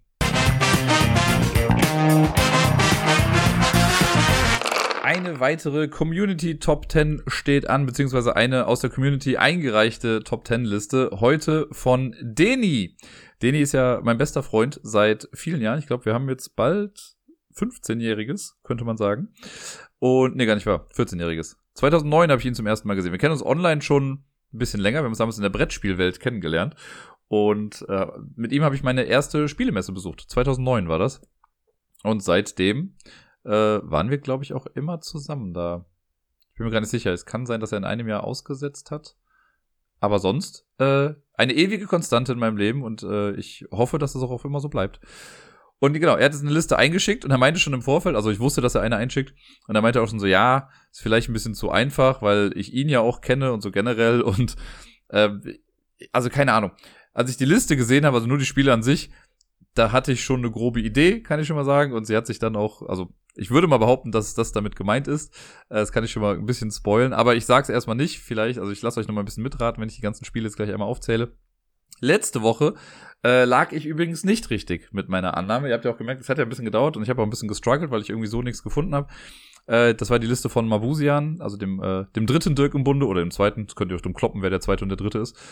Und da habe ich irgendwie gesagt, die Spiele, ich weiß schon gar nicht mehr, was ich gesagt habe, es war irgendwas sehr konfuses. Was äh, eigentlich war, waren, das sind die auf Boardgame Geek am bestbewertetsten Spiele, am besten bewertetsten Spiele mit weiblichen Illustratoren, die daran beteiligt waren. Da habe ich in der Tat nicht so richtig drauf geachtet. Ich habe zwar hier und da mal irgendwie auf die Namen geguckt, aber ich habe jetzt aufs Geschlecht habe ich jetzt wirklich nicht geachtet. Ähm, von daher Glückwunsch, hast du gewonnen ich habe ja noch, also mein, mein kleines Caveat war ja noch irgendwie, okay, Star Wars Rebellion ist auch mit dabei und da haben auch zwei, drei Frauen mit dran gearbeitet. Die werden halt nur nicht direkt oben als erstes gelistet. Aber, na gut, ich nehme die Niederlage hin. Äh, und hoffe, dass ich dieses Mal dann ein bisschen mehr Erfolg habe. Wie gesagt, die Top 10 Liste von Deni. Äh, es wird für viele bestimmt auch noch mal eine kleine Zeitreise. Ich fand das sehr spannend irgendwie. Ich gehe mal die Spiele mit euch durch. Ich, die meisten davon habe ich auch irgendwie selber gespielt. Ich, bei einem bin ich mir gar nicht so sicher. Da musste ich jetzt auch wirklich noch mal kurz gucken. Einfach, also gar nicht jetzt, also da habe ich jetzt kurz drauf geguckt, nur mal, um mich an das Spiel an sich zu erinnern. Ähm, gehen wir mal durch. Auf Platz Nummer 10 von Denis Liste ist Lotti Carotti. Ein Spiel, über das ich ja neulich jetzt nochmal gesprochen habe, weil ich es mit Miepel gespielt habe. Und da haben wir äh, ja ein, ja nicht Roll and Move, aber Draw and Move Spiel. Man zieht Karten und bewegt dann einen seiner Hasen quasi weit und versucht als erstes in die Mitte reinzukommen. Hat diese Plastikkomponente, man dreht an der Karotte, ne, und dann fallen die Hasen da irgendwie mit rein. Und äh, ja, man versucht einfach als erstes oben zu sein. Glaube ich, glaube ich, bei Ravensburger erschienen, ich bin mir gar nicht so genau sicher. Und gibt's schon seit Ewigkeiten, gibt's auch in verschiedensten anderen Versionen. Also ich habe gesehen, es gibt auch so eine Pepper Woods Version oder sowas. Der Schund kommt mir nicht ins Haus. Ja, Lotti Garotti. Nettes kleines Spiel mit Hasen. Gucken wir mal, was sich noch so aus der ganzen Sache machen lässt. Auf Platz Nummer 9 das Spiel, was wahrscheinlich, wenn überhaupt von allen hier die meisten kennen, würde ich mal behaupten, und zwar das verrückte Labyrinth. Das ist ja wirklich auch so ein Evergreen, ein ewiges Familienspiel, ein schönes Spiel. Ich spiele es immer wieder gerne. Ähm, weil ich, ja, kann ich, ich mag es einfach so. Dieses, das Spielgefühl, das das verrückte Labyrinth mir gibt, hat bisher noch kein anderes Spiel irgendwie für mich geschafft. Es gibt ja oft so Spiele, wo man sagt, oh, das neue, dieses neue Spiel hat für mich dieses Spiel abgelöst. Weil es mir irgendwie das Spielgefühl von damals gibt, aber neu und refreshed und keine Ahnung was. Und ich finde, das, was das verrückte Labyrinth macht, hat noch kein anderes irgendwie geschafft. Also ich wüsste, zum, fällt mir gerade zumindest nichts ein. Vielleicht habt ihr da irgendwie noch was, irgendwelches, irgendwas in petto, aber irgendwie so auf die Art und Weise kenne ich da nichts. Äh, was haben wir beim verrückten Labyrinth? Wir haben ein Spiel, logischerweise, äh, ne, wo wir nicht Roller Move haben, aber man schiebt halt Plättchen irgendwo rein, man ändert damit ein Labyrinth, man versucht dann verschiedene Schätze abzugrasen, man hat so einen Kartenstapel, den man dann durchgeht. Und wer zuerst all seine Schätze gefunden hat oder erreicht hat und dann wieder zurück zum Startplatz gegangen ist, äh, der oder die gewinnt dann das verrückte Labyrinth. Ähm, da gibt's keinen Hasen. Aber äh, ich glaube sogar auch von Ravensburger. Aber äh, ja, ich glaube, sonst haben wir da erstmal nicht mehr. Ich glaube, es sind sogar ein paar davon von Ravensburger. Aber machen wir mal weiter. Auf dem achten Platz, das ist das Spiel, was ich glaube, ich selber noch nie gespielt habe. Und zwar ist das der zerstreute Pharao. Das äh, ist auch so ein Kinderspiel. Das sind äh, fast alles hier, würde ich sagen, eher so Kinderspiele. Mit einer Ausnahme vielleicht. Äh, und die, äh, der zerstreute Pharao, da musste ich nochmal nachgucken. Ich hatte das schon so grob im, im Auge und wusste grob, worum es da irgendwie geht, aber ich habe nochmal nur zur Sicherheit geguckt. Da hat man so einen Schachteleinsatz mit ganz vielen Pyramiden, die da drauf sind. Da werden vorher so ein paar Schätze quasi drunter gelegt, dann wild Pyramiden drauf verteilt und dann versucht man im Prinzip die Schätze dann nachher zu finden. Das ist, glaube ich, das ist ein bisschen Memory und man bewegt sich, glaube ich, auch so ein kleines bisschen. Ähm, das ist, glaube ich, im Endeffekt alles, was man da jetzt so großartig zu wissen muss. Sieht auf jeden Fall ganz cool aus. Im Englischen heißt es, glaube ich, auch gar nicht, also logischerweise nicht der, der zerstreute Pharao, sondern äh, Ramses der Zweite, also Ramses Second. Ja, das ist der zerstreute Pharao. Auch keine Hasen, glaube sogar von Ravensburger im Deutschen, aber genau weiß ich jetzt nicht. Äh, auf Platz Nummer 7, das ist ein Spiel, was ich glaube ich nur einmal gespielt habe. Ähm, das ist Hotel. Hotel ist ja so ein, eine Monopoly-Variante, sage ich mal. Man hat irgendwie so ein bisschen Roll and Move, man geht im Kreis, man versucht Hotels zu bauen und das meiste Geld zu scheffeln ja, es hat damals, also ich glaube, heute ist das recht beliebt bei so Sammlern und Sammlerinnen, weil es äh, an ein Hotel zu kommen, das noch alle Hotels funktionierend hat, also mit den richtigen Pappbauten. Das sah schon ganz cool aus. Irgendwie. Man hat dann aus Pappe halt so diese Hotels gebaut und mit so Plastikenden das dann fixiert. Das sah schon nett aus. War im Endeffekt total egal. Äh, also es hat jetzt keinen großen spielerischen Mehrwert gehabt, dass diese Pappdinger dann da standen, außer dass man halt große Hotels errichtet hat. Ähm, ja, habe ich wie gesagt nicht so häufig irgendwie gespielt. Kann ich jetzt auch nicht allzu viel zu sagen, aber habe ich äh, noch in Erinnerung das Ganze. Das nächste Spiel dagegen, das habe ich echt in Erinnerung, das hatte ich auch damals, das ist Slotter. Äh, ich glaube, bei MB-Spiel ist das erschienen. Slotter ist so ein, ein weirdes Spiel, ich kann es nicht anders sagen. Ist für zwei Personen. Äh, und man hat da so eine, ja, so eine kleine, wie nennt man das, Säule, Wand, eine flache Säule, hat man zwischen den beiden Mitspielenden irgendwie stehen. Und Ziel ist es, glaube ich, als erstes, äh, alle, alle eigenen Scheiben irgendwie rauszuhaben oder der letzte zu sein, der noch Scheiben drin hat. Genau, weiß ich nicht mehr. Aber man legt dann oben, kommt irgendwie so eine, so eine kleine Minischeibe irgendwie rein auf der eigenen Seite und das Gegenüber hat das auf der anderen Seite auch und da sind so verschiedene ja, nicht Zahnräder, aber so Räder, die man drehen kann. Und wenn ich das Rad auf meiner Seite drehe, dreht sich deins auf deiner Seite auch mit. Und da sind immer so Einsparungen drin, wo man dann diese kleinen Chips quasi, die man da reingetan hat, die sieht man dann. Und man versucht die halt schnell nach unten durchzubekommen. Und wenn ich jetzt dran bin, muss ich irgendwie ein Rad drehen und dann fällt das halt, fällt die Scheibe dann zum Beispiel von dem ersten Rad in das zweite rein, dann ins dritte, ins vierte, ins fünfte und so weiter. Und ähm, es kann dann sein, dass ich durch eine Drehung meines Rads dafür sorge, dass deine Scheibe auch irgendwie eins weiter mit runtergeht, was ja irgendwie blöd ist. Und ja, das ist, äh, ich möchte noch nicht zu so viel verraten, aber es erinnert an eine bestimmte Sache, die ich später vielleicht noch rausholen werde oder noch, wenn ich dran denke, noch erzählen werde. Aber irgendwie dreht man da und man versucht dann so ein bisschen zu hören, ah Mist, bei der anderen Person hat sich gerade was bewegt, das war jetzt nicht so gut. Wirklich ein super weirdes Spiel, aber ich fand es damals echt ganz cool. Äh, ja, und spätestens hier ist auch alles thematische über den Haufen geworfen, was Gemeinsamkeiten dieser Liste quasi äh, mit sich bringt. Platz Nummer 5, das ist ein Spiel, da bin ich mir ehrlich gesagt gar nicht so sicher, ob ich das mal gespielt habe. Und ich habe auch nur, also ich habe eine Erinnerung daran, auch die werde ich später nochmal rauskramen. Äh, Mankomania ist das. Ich glaube, das ist ja auch so ein Spiel, wo man einfach versucht, möglichst viel Geld zu gewinnen. Ich war mir nicht sicher, ob Mankomania das Spiel ist, wo man versucht, das meiste Geld zu verlieren. Aber ich glaube, das war ja Mad, das Spiel oder so.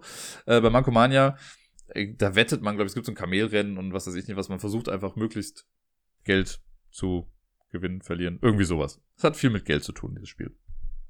Äh, auf dem vierten Platz, das hat auch nochmal ganz krass, da muss ich weit zurückdenken. Ich weiß auch, dass ich das mal gespielt habe, aber ich kann nicht mehr sagen, wo. Ich weiß, dass, also wir hatten das nicht damals, meine Schwester und ich.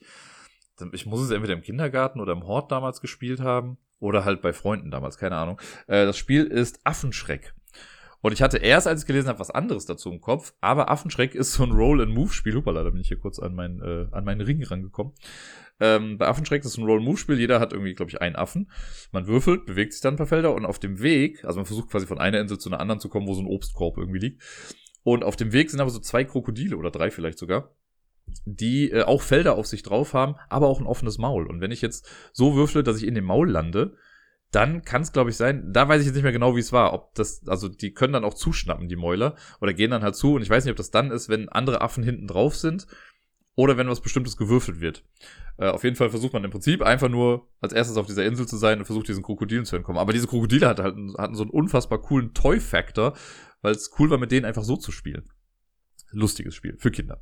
Äh, es ist halt äh, Roll and Move, ne? das sind jetzt nicht so die krassesten Dinger hier, aber ja. Auf Platz Nummer drei, zwischen der Top 3 angekommen. Platz Nummer drei, Krokodog. Wer kennt es nicht?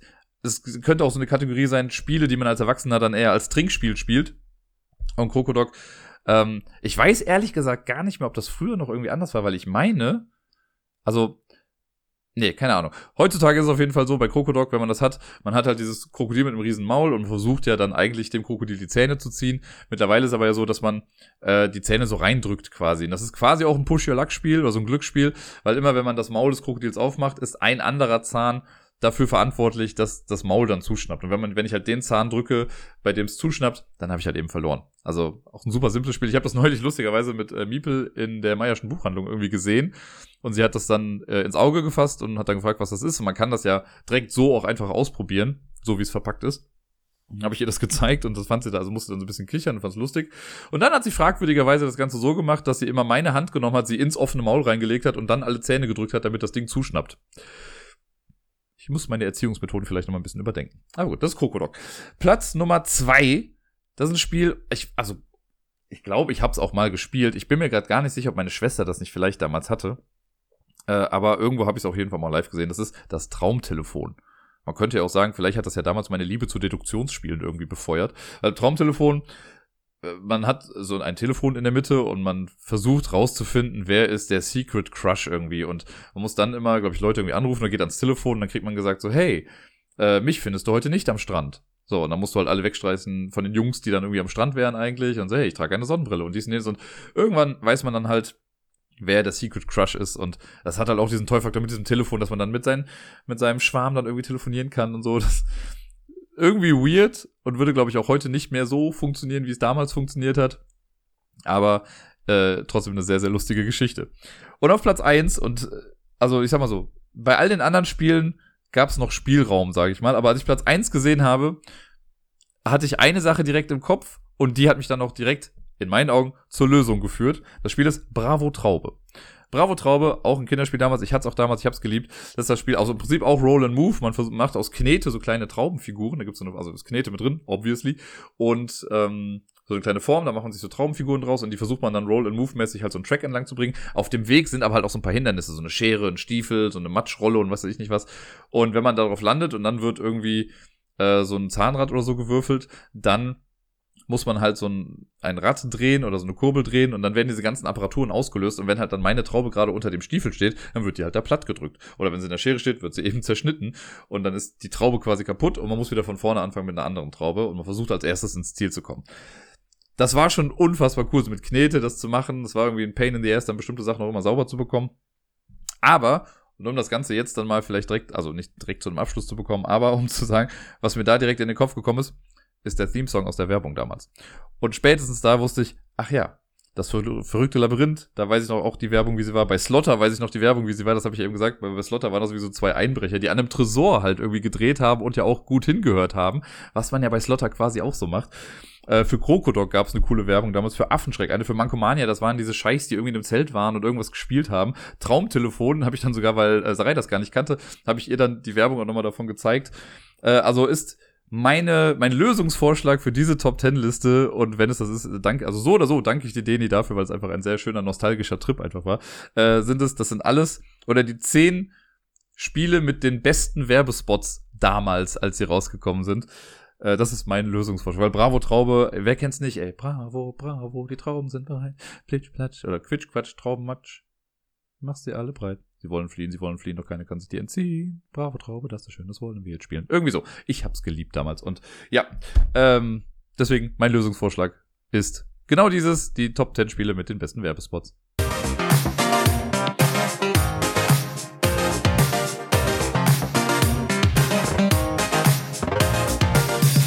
Und sonst so. Ja, jetzt ist ja ein bisschen mehr als eine Woche vergangen seit der letzten Episode. Und ich musste ernsthaft, als ich jetzt heute, also ist gerade Dienstag, äh, musste ich ernsthaft noch überlegen, okay, was war eigentlich letzte Woche? Irgendwie hatte ich jegliche Erinnerung irgendwie daran vergessen. Musste dann nochmal in meinem Handyspeicher gucken, was für Fotos ich so gemacht habe. Und dann sind mir so ein paar Sachen wieder eingefallen. Äh, zum einen erstmal Miepel. Die war letzte Woche, hat sie zweimal bei mir gepennt, oder dreimal sogar, ich weiß gar nicht. Auf jeden Fall Montag, Dienstag und Freitag war sie noch länger abends bei mir, genau. Ähm, und generell habe ich sie ja sowieso an den anderen Tagen auch gesehen. Wobei, letzte Woche gar nicht, weil Miepel war krank letzte Woche. Genau. Ja, guck mal, das fällt mir jetzt gerade erst ein. So lange ist das schon irgendwie her. Miepel hatte nämlich Montag, äh, wurde ich aus der, äh, wurde ich in der Kita, also von der Kita angerufen. Ich war gerade auf der Arbeit in der Teamsitzung. Und dann äh, sah ich, dass die Kita anruft, was ja erstmal tendenziell kein gutes Zeichen ist. Und da bin ich kurz rausgegangen und habe mit denen gesprochen und dann meinte die äh, Betreuungskraft, dass äh, ja, Miepel irgendwie rote Augen hätte und das dann und auch so ein bisschen irgendwie Eiter innen drin ist und das müsste dann doch mal irgendwie abgeklärt werden. Und dann bin ich hingedüst, habe sie abgeholt, äh, war dann erst zu Hause ein bisschen mit ihr und dann bin ich, als die Kinderärztin wieder auf hatte, es war leider genau in so einem Zwischenraum, wo ich sie abgeholt habe, bin ich mit ihr hingefahren und äh, habe das dann abklären lassen. Ja, Bindehautentzündung, drei Tage nicht in die Kita. Schade Schokolade. Dann war ich am Montag, hatte ich sie ja sowieso bei mir, das heißt, wir waren dann einfach zu Hause und haben dann äh, noch gespielt und so. Und es war an sich sehr witzig, weil sie hat dann an dem, also war für sie natürlich nicht so toll, aber wir haben dann äh, so Augentropfen bekommen und alles und ihr ging es an sich ja soweit ganz okay gut. Sie hatte noch so ein bisschen Husten, Schnupfen auch dabei. Äh, und dann waren wir zu Hause und sie hatte aber an dem Tag keinen Mittagsschlaf gemacht, weil ich sie ja quasi in dieser Zeit abgeholt hatte. Und dann war sie die ganze Zeit wach und auch munter. Wir haben uns dann hier aber halt gemütlich irgendwie eingekuschelt und ein bisschen ruhiger gemacht. Und dann ist sie aber für ihre Verhältnisse recht früh dann irgendwie ins Bett gegangen und auch innerhalb von fünf Minuten einfach eingeschlafen. Und glaube, wir kommen langsam so in die Phase, wo man den Mittagsschlaf vielleicht dann wirklich weglassen könnte, damit das abends mit dem Einschlafen dann besser klappt. Aber ich meine, wenn sie müde ist, dann sollte er trotzdem auch schlafen. Äh, aber ja. Und deswegen war sie dann von Dienstag bis Donnerstag immer zu Hause. Am Dienstag bin ich noch komplett mit ihr zu Hause geblieben. Ähm, und hatten wir einfach hier einen sehr chilligen, ruhigen Tag. Ähm, und äh, genau, am Mittwoch hat dann äh, Gerda übernommen und am Donnerstag auch quasi größtenteils. Äh, nicht nur größtenteils, ich glaube, sie hat es ja komplett übernommen. Ich bin mir gerade nicht mehr ganz sicher. Äh, auf jeden Fall geht es ihr jetzt besser. Die Augen waren dann auch schon am Ende echt ganz gut. War am Freitag ist sie dann trotzdem auch noch zu Hause geblieben, weil sie, ähm, ja, sie hat halt noch so Husten, Schnupfen. Dachte mir, gut, dann den einen Tag kriegen wir jetzt auch noch irgendwie hin. Da hat die Babysitterin dann auch noch ein bisschen mit drauf aufgepasst und ich habe sie dann, also es war ganz süß, ich bin dann ein bisschen früher von der Arbeit gefahren, bin dann äh, zu Gerda nach Hause gefahren. Da war die Babysitterin halt mit Miepel. Äh, und sie hat dann gerade geschlafen, als ich ankam. Und dann ist die Babysitterin gegangen, ich war da noch drin und dann nach 20 Minuten äh, ist sie dann aufgewacht und sie hat mich dann gesehen. Also ich habe mich auf so einen Sessel gesetzt, so dass ich quasi zu ihr gucken konnte. Sie hat mich gesehen, guckt kritisch und so, wo ist Mama? okay, freut mich auch, dich zu sehen, kleiner Mensch. Ja, und dann äh, ging es aber ganz gut. Dann haben wir noch ein bisschen bei Gerda drüben gespielt und sind dann irgendwann zu mir rübergewandert, haben dann noch was gegessen und da noch weiter gespielt und waren kreativ und wir haben äh, gemalt und also wir waren vorher noch ein bisschen einkaufen und genau, wir haben ja mit äh, Fingermalfarben haben wir ein bisschen was gemalt, dann so Perlenketten irgendwie aufgesteckt und wir haben uns so Luftballons gekauft und ich habe leider erst zu spät gemerkt, dass das diese super langen Luftballons sind, mit denen man so Ballontiere macht. Also habe ich das einzig Sinnvolle getan. Ich habe mir kurz YouTube-Tutorials angeguckt, wie man Ballontiere oder Ballonfiguren irgendwie macht. Äh, Im Endeffekt hat es jetzt gereicht für ein kleines Schwert und so einen komischen Hut aus Ballons, aber es hat funktioniert und sie hat ihn mit Stolz getragen. War so irgendwie alles sehr witzig und sehr kreativ und hat sehr viel Spaß gemacht. Äh, und war natürlich dann auch gut, dass es ihr so langsam dann auch ein bisschen besser ging. Und jetzt am äh, Wochenende habe ich sie ja dann nicht gesehen, weil ich da ja komplett bei Sarai quasi war, von Samstagmorgens bis Sonntagnachts. Da komme ich gleich nochmal zu. Und äh, gestern habe ich sie ja dann schon gesehen, als ich sie vom Kindergarten abgeholt habe. Da war sie dann nochmal für zwei Stündchen bei mir. Äh, und da haben wir dann noch Memory gespielt und ganz viele andere Sachen. Also sie hat auch mit anderen Spielen gespielt hier auf dem Boden, das musste ich hier versprechen. Äh, liegt jetzt noch ein voll beladenes Viking Seesaw Wikinger Schiff. Also sie meinte, das soll da bleiben, bis sie wieder da ist. Okay, alles klar.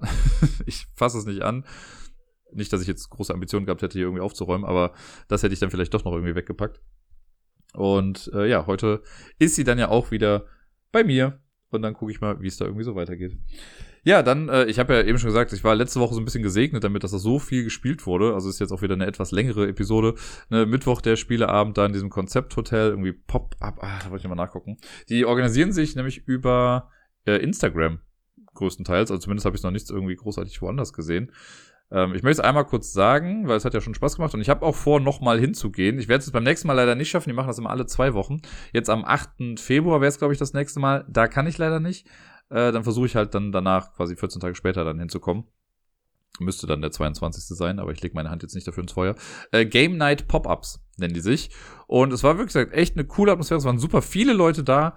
Äh, und ja, fand ich sehr schön zu sehen und ich glaube, also mir wurde auch gesagt dann von Elvira, die ja auch da mit dabei war, äh, die meinte auch so, man findet halt echt auch für jeglichen Spielegeschmack irgendwie was, ne? Also von Uno bis andere Dingen. ich weiß gar nicht, was das so krasseste Spiel, was gespielt wurde. Äh, da wurden schon so ein paar Eurogames auf jeden Fall auf die Tische gebracht. Wir haben ja auch eher seichtere Spiele gespielt insgesamt.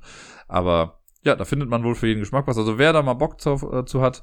Äh, der Terminator hat es ja auch geschafft. Vielleicht findet ja jemand anders auch noch seinen Weg dahin. Im äh, Konzept, boah, wie hieß das Hotel jetzt nochmal? Hab jetzt auch schon wieder vergessen. Auch das gucke ich jetzt nochmal on the fly für euch nach. Ähm, das war nämlich das Hotel mit dem Namen ähm, mhm. irgendwie Concept Hotel am Blaubach, irgendwie sowas. Bin mir gerade nicht mehr ganz sicher. Ich finde es jetzt gerade auch leider hier nicht mehr. Es ist gerade ein bisschen nervig. Aber warte mal, da ist es doch. Es müsste es doch theoretisch sein. Zeig mir nochmal schnell deinen Geschüssel. Nee, absolut nicht. Okay, lassen wir das. Ich finde es gerade nicht. Aber guckt einfach nach Game Night Pop-Ups auf Instagram. Die posten das auf jeden Fall. Äh, und dann könnt ihr da mitmachen. Ja, äh, das Wochenende, ich habe ja schon gesagt, wir haben super viel gespielt. Samstag war dieser Playday.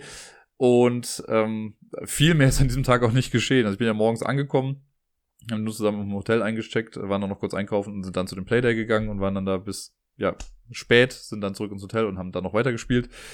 Und der Sonntag war aber wunderschön. Es war ein wirklich, wirklich, bis 20 Uhr war es ein wundervoller Tag. Äh, wir haben erstmal den Morgen sehr entspannt gestartet, sind dann zu äh, Sarais Pferd gefahren und haben da irgendwie erstmal ein bisschen sauber gemacht, sind dann irgendwie relativ lange, ich weiß gar nicht wie lange, aber wir waren lange spazieren auf jeden Fall und haben dabei viel quatschen können, äh, waren mit dem Pferd halt auch spazieren. Äh, danach haben wir ein Escape Room gemacht. So gesehen eigentlich gar nicht so. Also, der Escape Room war in Ordnung, es hat auch schon irgendwie Spaß gemacht. Äh, der war schon als schwer gelabelt oder schwierig. Wir haben es nicht geschafft. Das war für uns beide jeweils insgesamt äh, das zweite Mal erst, dass ein Escape Room nicht geschafft wurde. Ich habe einmal mit Gerda nicht geschafft in Holland äh, und jetzt diesen hier. Und äh, ja, unser erster gemeinsamer Fehlschlag. Es hat am Ende nicht mehr ganz so viel gefehlt, würde ich mal behaupten. Also wir waren echt knapp davor ah, wir haben so ein paar Sachen erst zu spät gesehen oder, also es war auch so ein bisschen, es gab halt echt viel zu tun und dann hat sich Sarai auf einen Handlungszweig, sag ich, oder Rätselzweig konzentriert und ich habe halt andere Sachen irgendwie versucht zu lösen in der Zeit und ähm, ich weiß nicht, ob wir schneller gewesen wären, wenn wir uns immer auf eine Sache zusammen konzentriert hätten. Aber ja, am Ende hat ein kleines bisschen was noch gefehlt. Äh, trotzdem hat es Spaß gemacht. Also ich kann damit auch leben, den Escape Room dann mal nicht zu schaffen. Ist ja auch gut, dass man äh, noch Herausforderungen irgendwie hat Ich mache den einfach nochmal. Ich glaube, dann habe ich ein ganz gutes Gefühl, dass ich ihn dann schaffen werde. Nein, Quatsch, meine natürlich nicht. Aber ja, das war äh, der Escape. Wir haben das bei ah, Breakout, hieß das, glaube ich, einfach gemacht. Und das war der Nightmare Circus, so hieß der Raum. Also falls jemand mal in, Fra in Frankfurt haben wir den gemacht, wenn den jemand mal ausprobieren möchte, kann er mal sagen, ob oder sie sagen, ob das äh, besser geklappt hat als bei uns. Ja, dann, äh, was haben wir denn noch gemacht? Danach sind wir dann äh, essen gewesen. Wir haben so einem äh, asiatischen All-You-Can-Eat-Buffet, wo wir schon mal waren, vor einiger Zeit. Da haben wir dann noch das Unlock gespielt äh, und haben uns da einfach die Zeit quasi ein bisschen vertrieben, weil ich dann um 20 Uhr quasi den Zug in Hanau genommen habe. Also genau, wir sind halt von Frankfurt nach Hanau gefahren und in Hanau bin ich dann in den Zug gestiegen. Ja, und äh, mit Zugfahrten war das Wochenende einfach nicht ganz so geil. Es hat schon Samstagmorgens angefangen. Ich habe früh quasi einen Zug bekommen, äh, habe mir irgendwie um halb sieben morgens den Wecker gestellt, bin dann losgetigert, musste in Köln Messe Deutz dann irgendwie einsteigen, komme ans Gleis und sehe dann, ah, der Zug fällt aus. Cool. Dann kam irgendwie ein anderer Zug, der aber halt viel, viel länger gebraucht hätte, äh, halt irgendwie anstatt 45 Minuten oder statt einer Stunde, sage ich mal, irgendwie zweieinhalb Stunden. Ich sag, okay, dann komme ich etwas später an, ist halt nervig, aber okay. Dann saß ich im Zug und dann wurde aber durchgesagt, so, ja, äh, wenn sie jetzt noch irgendwie schaffen, zum Hauptbahnhof zu fahren, dann, äh, also da ist dann um 18 nach oder so, also keine, ich weiß nicht genau die Zeiten, aber ich sag mal um 20 nach 8 fährt dann da äh, der ICE, der eigentlich hier wäre, der wurde nur über den Hauptbahnhof jetzt umgeleitet und fährt dann von da aus los und dann können sie da losdüsen. Okay, cool. Also ich wieder ausgestiegen aus dem Zug, bin dann losgegangen, habe dann gesehen, okay, die S-Bahn braucht gerade ein bisschen. Dann bin ich zu Fuß über die Rheinbrücke gegangen, über die Hohenzollernbrücke, war dann noch passend am, ähm, am Hauptbahnhof und habe dann, also es wurde ja gesagt, der fährt um 20 nach und ich war, ich weiß nicht, ich war um drei nach, habe ich den Hauptbahnhof betreten in Köln und habe nochmal geguckt, welches Gleis das ist und sehe dann, dass auf einmal steht, ja, der Zug fährt um 8.03 Uhr. Es war 8.03 Uhr. Okay, losgesprintet zu dem Gleis, stand der ICE noch da, super cool, reingegangen, ich saß drin, alles tutti. Und dann dachte ich mir, wie arschig ist das dann? Weil der ist dann, keine Ahnung, ein paar Minuten später ist er dann losgefahren. Es war auf jeden Fall noch nicht 20 nach. Und ich hatte ja schon für mich geguckt, dass ich, wenn ich mit den S-Bahnen fahre, die von Köln Messe Deutz zum Hauptbahnhof fahren, dass ich es dann nur knapp geschafft hätte. Das heißt, also ich wusste, also ich habe ja gesehen, es sind ja Leute mit mir ausgestiegen aus dem EC, es sind Leute halt zu der S-Bahn gegangen, um dann mit der S-Bahn nach zum Hauptbahnhof zu fahren und dann in den Zug einzusteigen. Jetzt ist er ja aber früher losgefahren als das, was der Fahrer aus, der, aus dem anderen IC quasi gesagt hat. Das heißt, die Leute, die auf die S-Bahn gewartet haben, haben den Zug gar nicht mehr bekommen, weil der jetzt dann ja doch früher losgefahren ist. Schon ein bisschen arschig, weil die Leute jetzt zum einen den Ersatzzug quasi in Köln-Messe-Deutz nicht mehr kriegen, weil der jetzt ja dann weg ist, und den Hauptzug nicht mehr bekommen haben. Also ich kann mir vorstellen, dass das für eine ganze Menge Leute ganz schön blöd war. Naja, für mich lief's dann im Endeffekt echt ganz gut. Ich bin dann äh, eigentlich genau so angekommen, wie ich es ursprünglich geplant hatte. Von daher war das total gut. Aber die Rückfahrt am Sonntag, ne? Ey, alter Fall. Der erste Teil war okay. Ich bin dann von Hanau mit der S-Bahn zum Frankfurter Flughafen gefahren. Das allein dauert schon irgendwie eine Dreiviertelstunde oder so. War jetzt okay, war jetzt nicht spannend, aber ich hatte irgendwie, ich habe ein Hörspiel gehört und war okay. So, dann komme ich am Frankfurter Flughafen an und hab dann schon gesehen, ah, okay, der Zug hat irgendwie 10 Minuten Verspätung. Und ich dachte so, das ist mir eigentlich total egal, weil das ist ein super flotter Zug. Ich sollte nämlich eigentlich dann laut Plan um weiß gar nicht, kurz vor 10, 10 oder so wäre ich dann wieder schon zu Hause gewesen. Dann 10 Minuten Verspätung. Ja, okay, alles klar. 20 Minuten Verspätung. Na gut. Dann kam der Zug, äh, eingestiegen, der war super voll. Ich habe dann aber zum Glück noch irgendwo einen Sitzplatz bekommen. Und dann standen wir erstmal noch länger am Frankfurter Flughafen. Dann sind wir irgendwann langsam losgefahren. Es wurde aber dann schon gesagt, ja, ähm, auf der Strecke gab es irgendwie ein Unglück. Ich weiß gar nicht mehr genau, was es jetzt war, aber auf jeden Fall ist da irgendwas passiert. Die Strecke ist gesperrt werden aber umgeleitet über Bonn-Beul, was ja hier auch in der, also von Köln aus gesehen in der Nähe ist. Dachte, okay, alles klar. Dann stand irgendwie äh, in der App irgendwie, ja, sie kommen um, ich sag jetzt mal halb elf kommen wir in Bonn-Beul an und sind dann und dann irgendwie am Kölner Hauptbahnhof.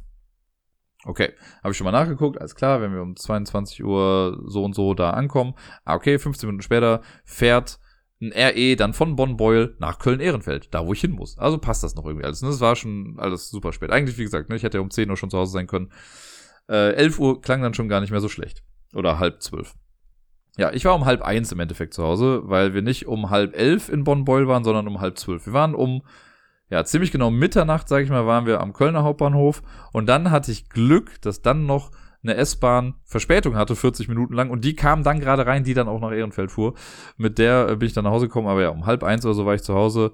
Einfach nur fertig. Ein schreiendes Kind. Also ich meine, ich bin ja sensibilisiert, ne? Ich kenne das ja selber, wenn Kinder dann schreien, da kann man ja auch als Elternteil einfach auch manchmal nicht so viel dagegen tun. Äh, und im Zug ist sowieso blöd und stickig und alles. Und das ist auch viel für die Kinder. Aber wenn du irgendwie so reinkommst denkst so, okay, es ist gerade schon alles stressig und jetzt schreit dieses Kind hier noch die ganze Zeit. Es hat dann noch irgendwann aufgehört, ne? Aber naja. War auf jeden Fall eine stressige, blöde Fahrt. Ich war richtig angepisst und meine Laune ist voll in den Keller gegangen, was mich halt so genervt hat, weil der Tag davor so richtig schön war und dann hast du halt diese letzten vier Stunden des Tages, die das irgendwie so ein bisschen kaputt machen. Super blöd. Aber, nun gut, der Tag war trotzdem schön. Äh, und nur die Zugfahrten waren halt so ein bisschen kacke. Ja, dann war äh, Arbeit gestern, jetzt kann ich auch über die Arbeit sprechen, äh, in der Schule. Da hatten wir jetzt so eine Supervision, die war sehr emotional, also gut, aber auch emotional. Ich habe mal so ein bisschen erzählt äh, von bestimmten Dingen auf der Arbeit, die ja mich auch so belasten. Und es wurde wirklich hoch emotional bei mir. Äh, und äh, habe dafür dann auch viel Verständnis irgendwie bekommen und da bin ich mal gespannt, wie es da jetzt dann irgendwie auch weitergeht. So generell haben wir halt ein paar Sachen, die einfach angesprochen werden müssen. Ich finde ja Supervision immer gut, ne? Die sind ja immer zielführend eigentlich, wenn sie gut geleitet sind und das war die dieses Mal auch sehr. Ähm, ist das halt ein super Mittel, um Teams irgendwie noch besser zusammenarbeiten zu lassen. Ja, und heute bin ich jetzt nicht auf der Arbeit, weil ich ähm, krank bin. Also so halb irgendwie. Es ist, also es nervt mich gerade fast schon ein bisschen, weil ich habe jetzt heute Morgen halt schon Bescheid gesagt auf der Arbeit, dass ich nicht kommen werde. Weil ich habe jetzt schon seit dem Wochenende ich mal so einen leichte, ja, leichten Husten, sage ich mal. Das ist nichts Dramatisches. Äh, und damit war ich auch gestern auf der Arbeit, aber ich hatte jetzt in der Nacht von gestern auf heute. Ich habe so geschwitzt und Fieber gehabt und keine Ahnung was. Und heute Morgen ging es mir richtig dreckig. Jetzt gerade denke ich mir so, ja, geht ja eigentlich, ne? Also auch das mit dem Husten hält sich jetzt gerade während ich rede, hält sich das in Grenzen, wenn ich halt aufhöre zu reden. Dann muss ich mal husten. Also immer zwischen den ganzen Bits hier huste ich halt einmal irgendwie was lauter und dann nehme ich weiter auf und dann geht's auch wieder. Aber ja, das ist, äh, dieses Fieber hat mir dann schon ein bisschen Sorgen gemacht und dann habe ich leider erfahren, dass wohl irgendjemand mit äh, Corona bei diesem Playday dann war, weil jetzt eine andere aus dem Orga-Team, die hat jetzt auch einen positiven Schnelltest gehabt. Ich habe jetzt schon, gestern Abend habe ich einen gemacht, ich habe heute Morgen jetzt einen Test gemacht, die waren jetzt beide auch negativ ja, keine Ahnung. Ich werde mir vielleicht noch später einen anderen Test organisieren, weil ich jetzt hier in Anführungszeichen nur die Tests habe, die Miepel im Kindergarten bekommt. Äh, und das sind halt keine so Nasenabstrichtests, sondern einfach diese Lolly-Tests, auf denen man so ein bisschen rumkaut. Vielleicht hole ich mir gleich noch irgendwie einen anderen, um sicher zu gehen. Äh, so oder so war es aber, glaube ich, trotzdem auch die richtige Entscheidung, dann heute sicherheitshalber mal zu Hause zu bleiben. Äh, und ja, gucken wir mal, wie sich das noch so weiterentwickelt. Ich habe so ein bisschen die Befürchtung, weil ich habe ja letztes Jahr in etwa zur gleichen Zeit Corona bekommen und ich möchte ungerne wieder an meinem Geburtstag Corona haben. Also selbst wenn ich es jetzt bekäme, stehen die Chancen ja ganz gut, dass ich es dann in drei Wochen nicht mehr habe. Aber äh, ja, Fingers crossed und so. Ja, dann habe ich gestern Abend das Quiz ja noch moderiert.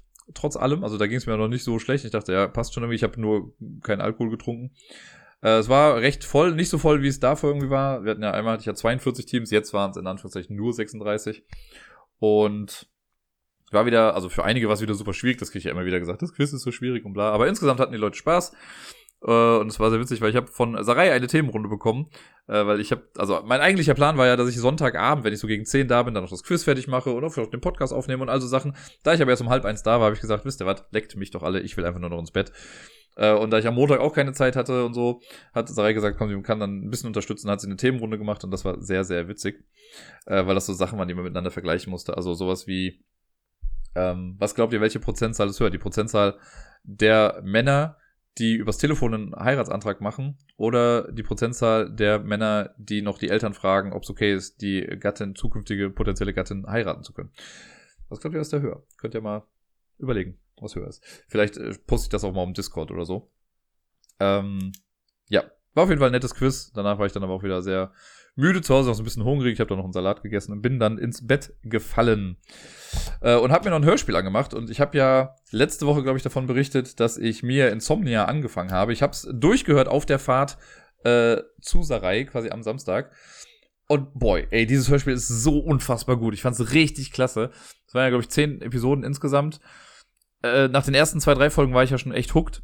Und ich fand es bis zum Ende echt gut und echt klasse. Und also ich habe noch Fragen quasi dazu, so das ist so ein richtiges Mystery, ich denke so, okay, ein paar Sachen sind aber noch nicht so richtig geklärt und irgendwie will ich, dass es weitergeht, aber sie haben jetzt keine Andeutung gemacht, dass es irgendwie weitergeht. Also wenn es jetzt so bestehen bleibt, auch total okay. Aber ich fand's richtig, richtig gut. Also, boah, klasse. Einfach klasse. So hatte ich schon lange nicht mehr, dass mir so eine Hörspielreihe oder so ein Hörspiel an sich so so super gut gefallen hat. Und dann war ich so voller Euphorie und das Ganze ist ja in dieser ARD-Audiothek und habe ich mal so ein bisschen geguckt, was es noch so gibt. Und ich habe jetzt angefangen mit Korridore, was ähm, auch quasi erklärt, warum es eine Daseinsberechtigung als Podcast irgendwie hat. Also in Ansätzen zumindest. Und da muss ich sagen, so, das ist ganz nett, um das nebenbei zu hören, aber das hat mich jetzt noch nicht so ganz krass überzeugt, wie es bei mir in Insomnia der Fall war.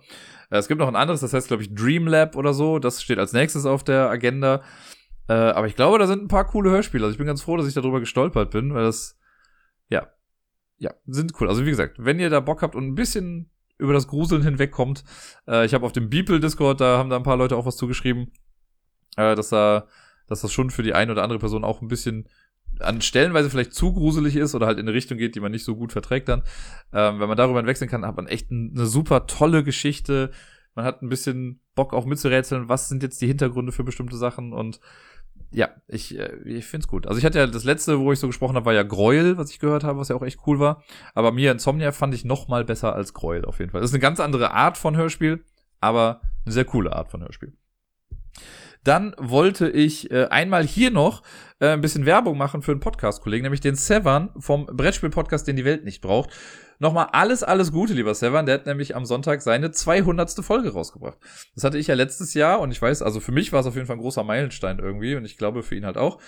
Und äh, hört gerne mal rein, denn er hat unfassbar viele Gastbeiträge bekommen. Also hat äh, die Leute halt auch gezielt irgendwie angeschrieben äh, und haben echt viele Leute dann irgendwie was eingeschickt. Ich auch.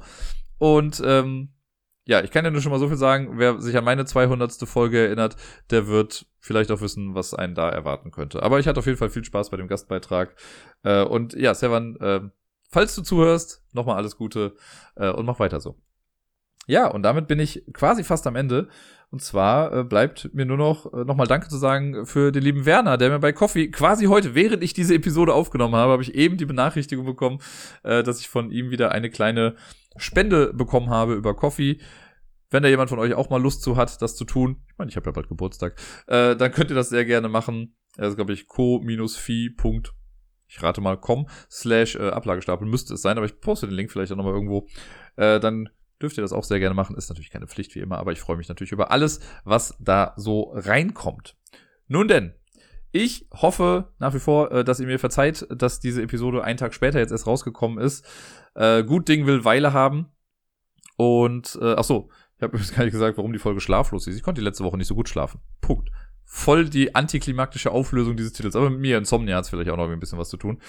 Ähm, ja, ich hoffe, äh, mir geht's bald besser, als jetzt heute Morgen zumindest. Und ich wünsche euch allen eine wundervolle Woche. Ich hoffe, euch geht's gut. Ich hoffe, ihr bleibt gesund, spielt viel und auf die nächsten 250. Bis bald.